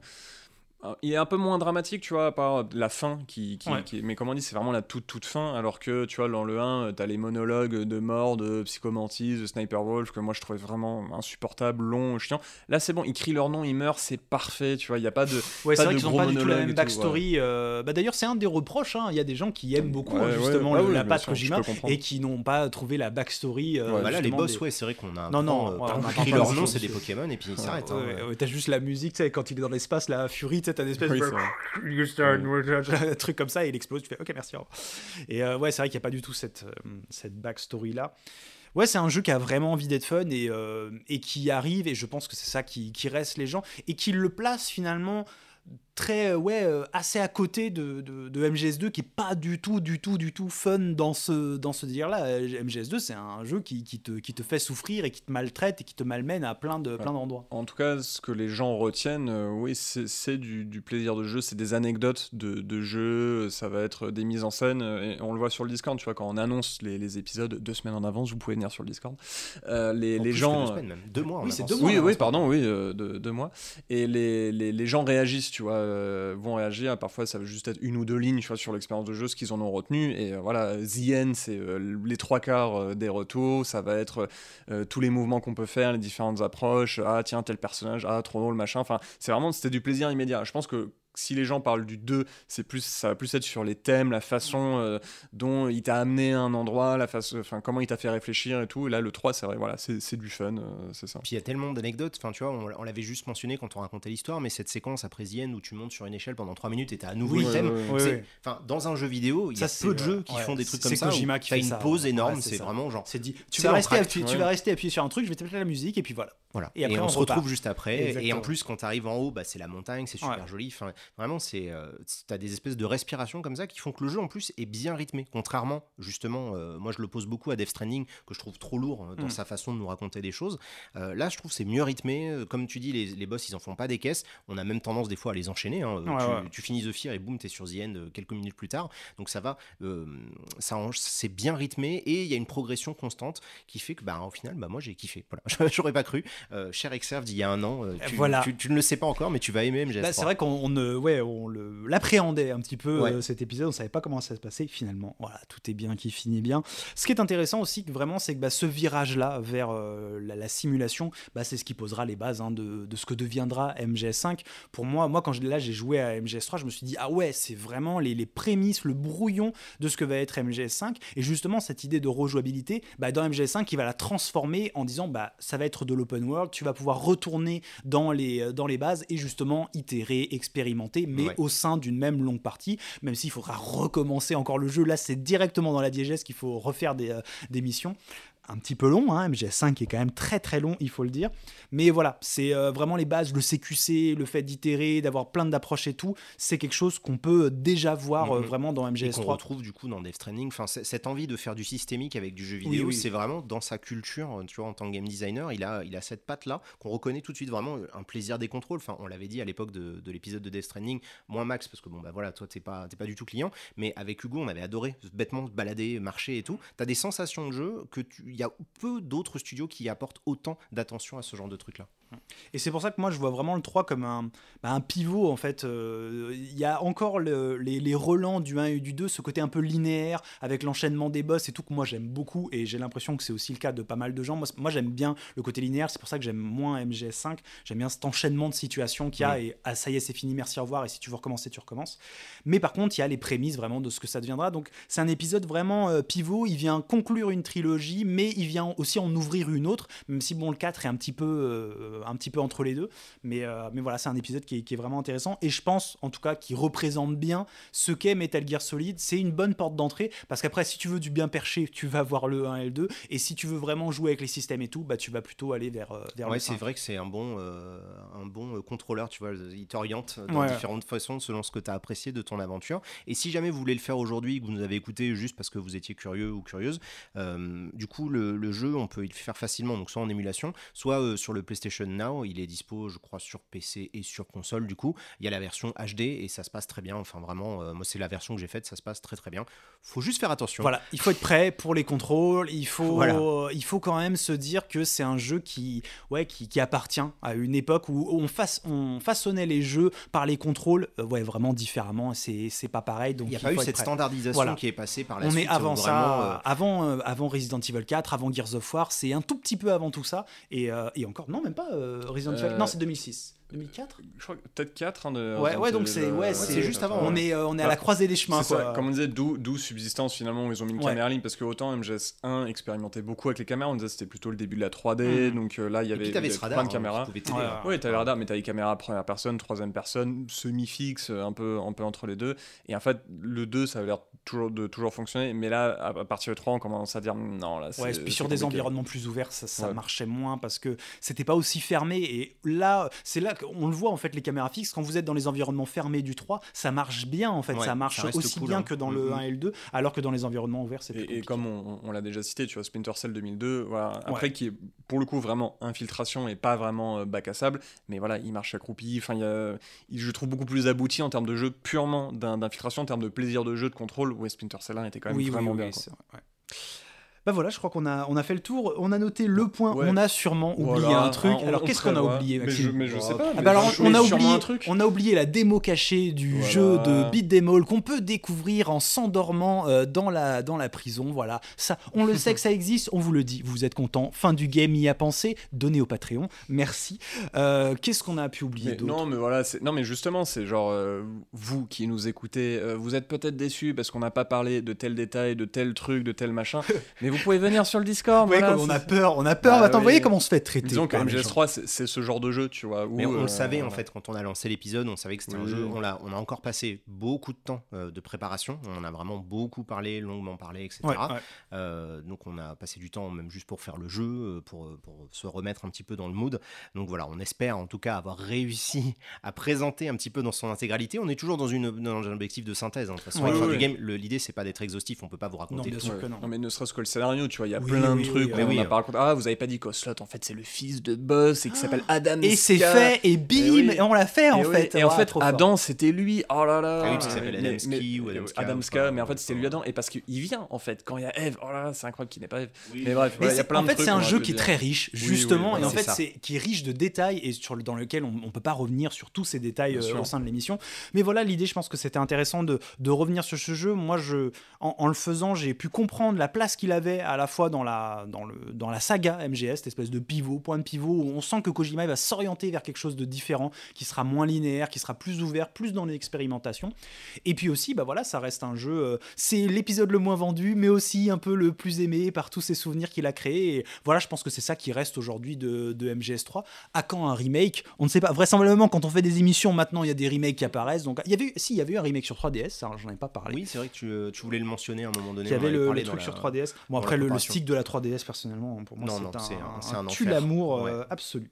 Non, mais c'est Konami qui va annoncer un nouveau Metal Gear. Voilà. Ils avaient fait Survive. Bah, c'est vrai qu'il y a ça, ouais, vrai Maintenant, comme il y a eu hein. le divorce, hein, on en avait parlé Ouais, ils- ils ont- ont fait Après, il y a- un hein. Des rumeurs comme quoi Blue Ouais. Point serait sur un, un Metal Gear. hein, Oui, bon, il y a, peut-être. beaucoup de rumeurs. Ça fait pas longtemps que ça tourne, ça? Je sais plus, c'est comme. Bloodborne sur PC. hein. Ça fait longtemps que c'est Un là. jour ou l'autre, on- l'a toujours pas vu. Ça finira peut-être par arriver, on verra bien. Voilà, on vous remercie de nous avoir écoutés. Je rappelle que les livres sur Metal Gear Solid et également Death Stranding sont dispo chez Third Edition. Vous pouvez récupérer ça. Il y a sûrement même des soldes hein, qui doivent être euh, approchables. Euh, merci pour le sponsor. Merci également sur Patreon si vous voulez nous soutenir. On rappelle qu'on ne se retrouvera pas euh, une deuxième fois en juillet. On se retrouvera encore une fois dans août. Est-ce qu'on annonce maintenant les épisodes? On, on- on peut le dit ou dire, pas? hein. On peut Ouais. dire, ouais. On, parlera de Hades. Euh, ce sera le, le- le jeu d'août. Août. Et puis après, par contre, ce sera la rentrée C'est la euh, en surprise, septembre. hein. Là, c'est la surprise. Ce sera la surprise pour tout le monde. Oui, parce qu'on ne l'a pas encore préparé. hein. Si, c'est ce qu'on vous 20, disait. le euh, 20, on sait, on, sait. On sait, comment on on va été saison. teasé sur certains canaux, euh, Ouais, d'autres endroits. Peut-être que mais- certaines personnes des ont, commencé ce jeu Oui, récemment. on en parlait, voilà, sur des réseaux, sur des vidéos, mais voilà, c'est c'est- c'est- c'est comme Kojima, il faut. Il voilà, faut suivre, il faut suivre la com, voilà, c'est exactement. Did you like it? Euh, voilà, merci énormément. RDV dans un mois. Salut. Ciao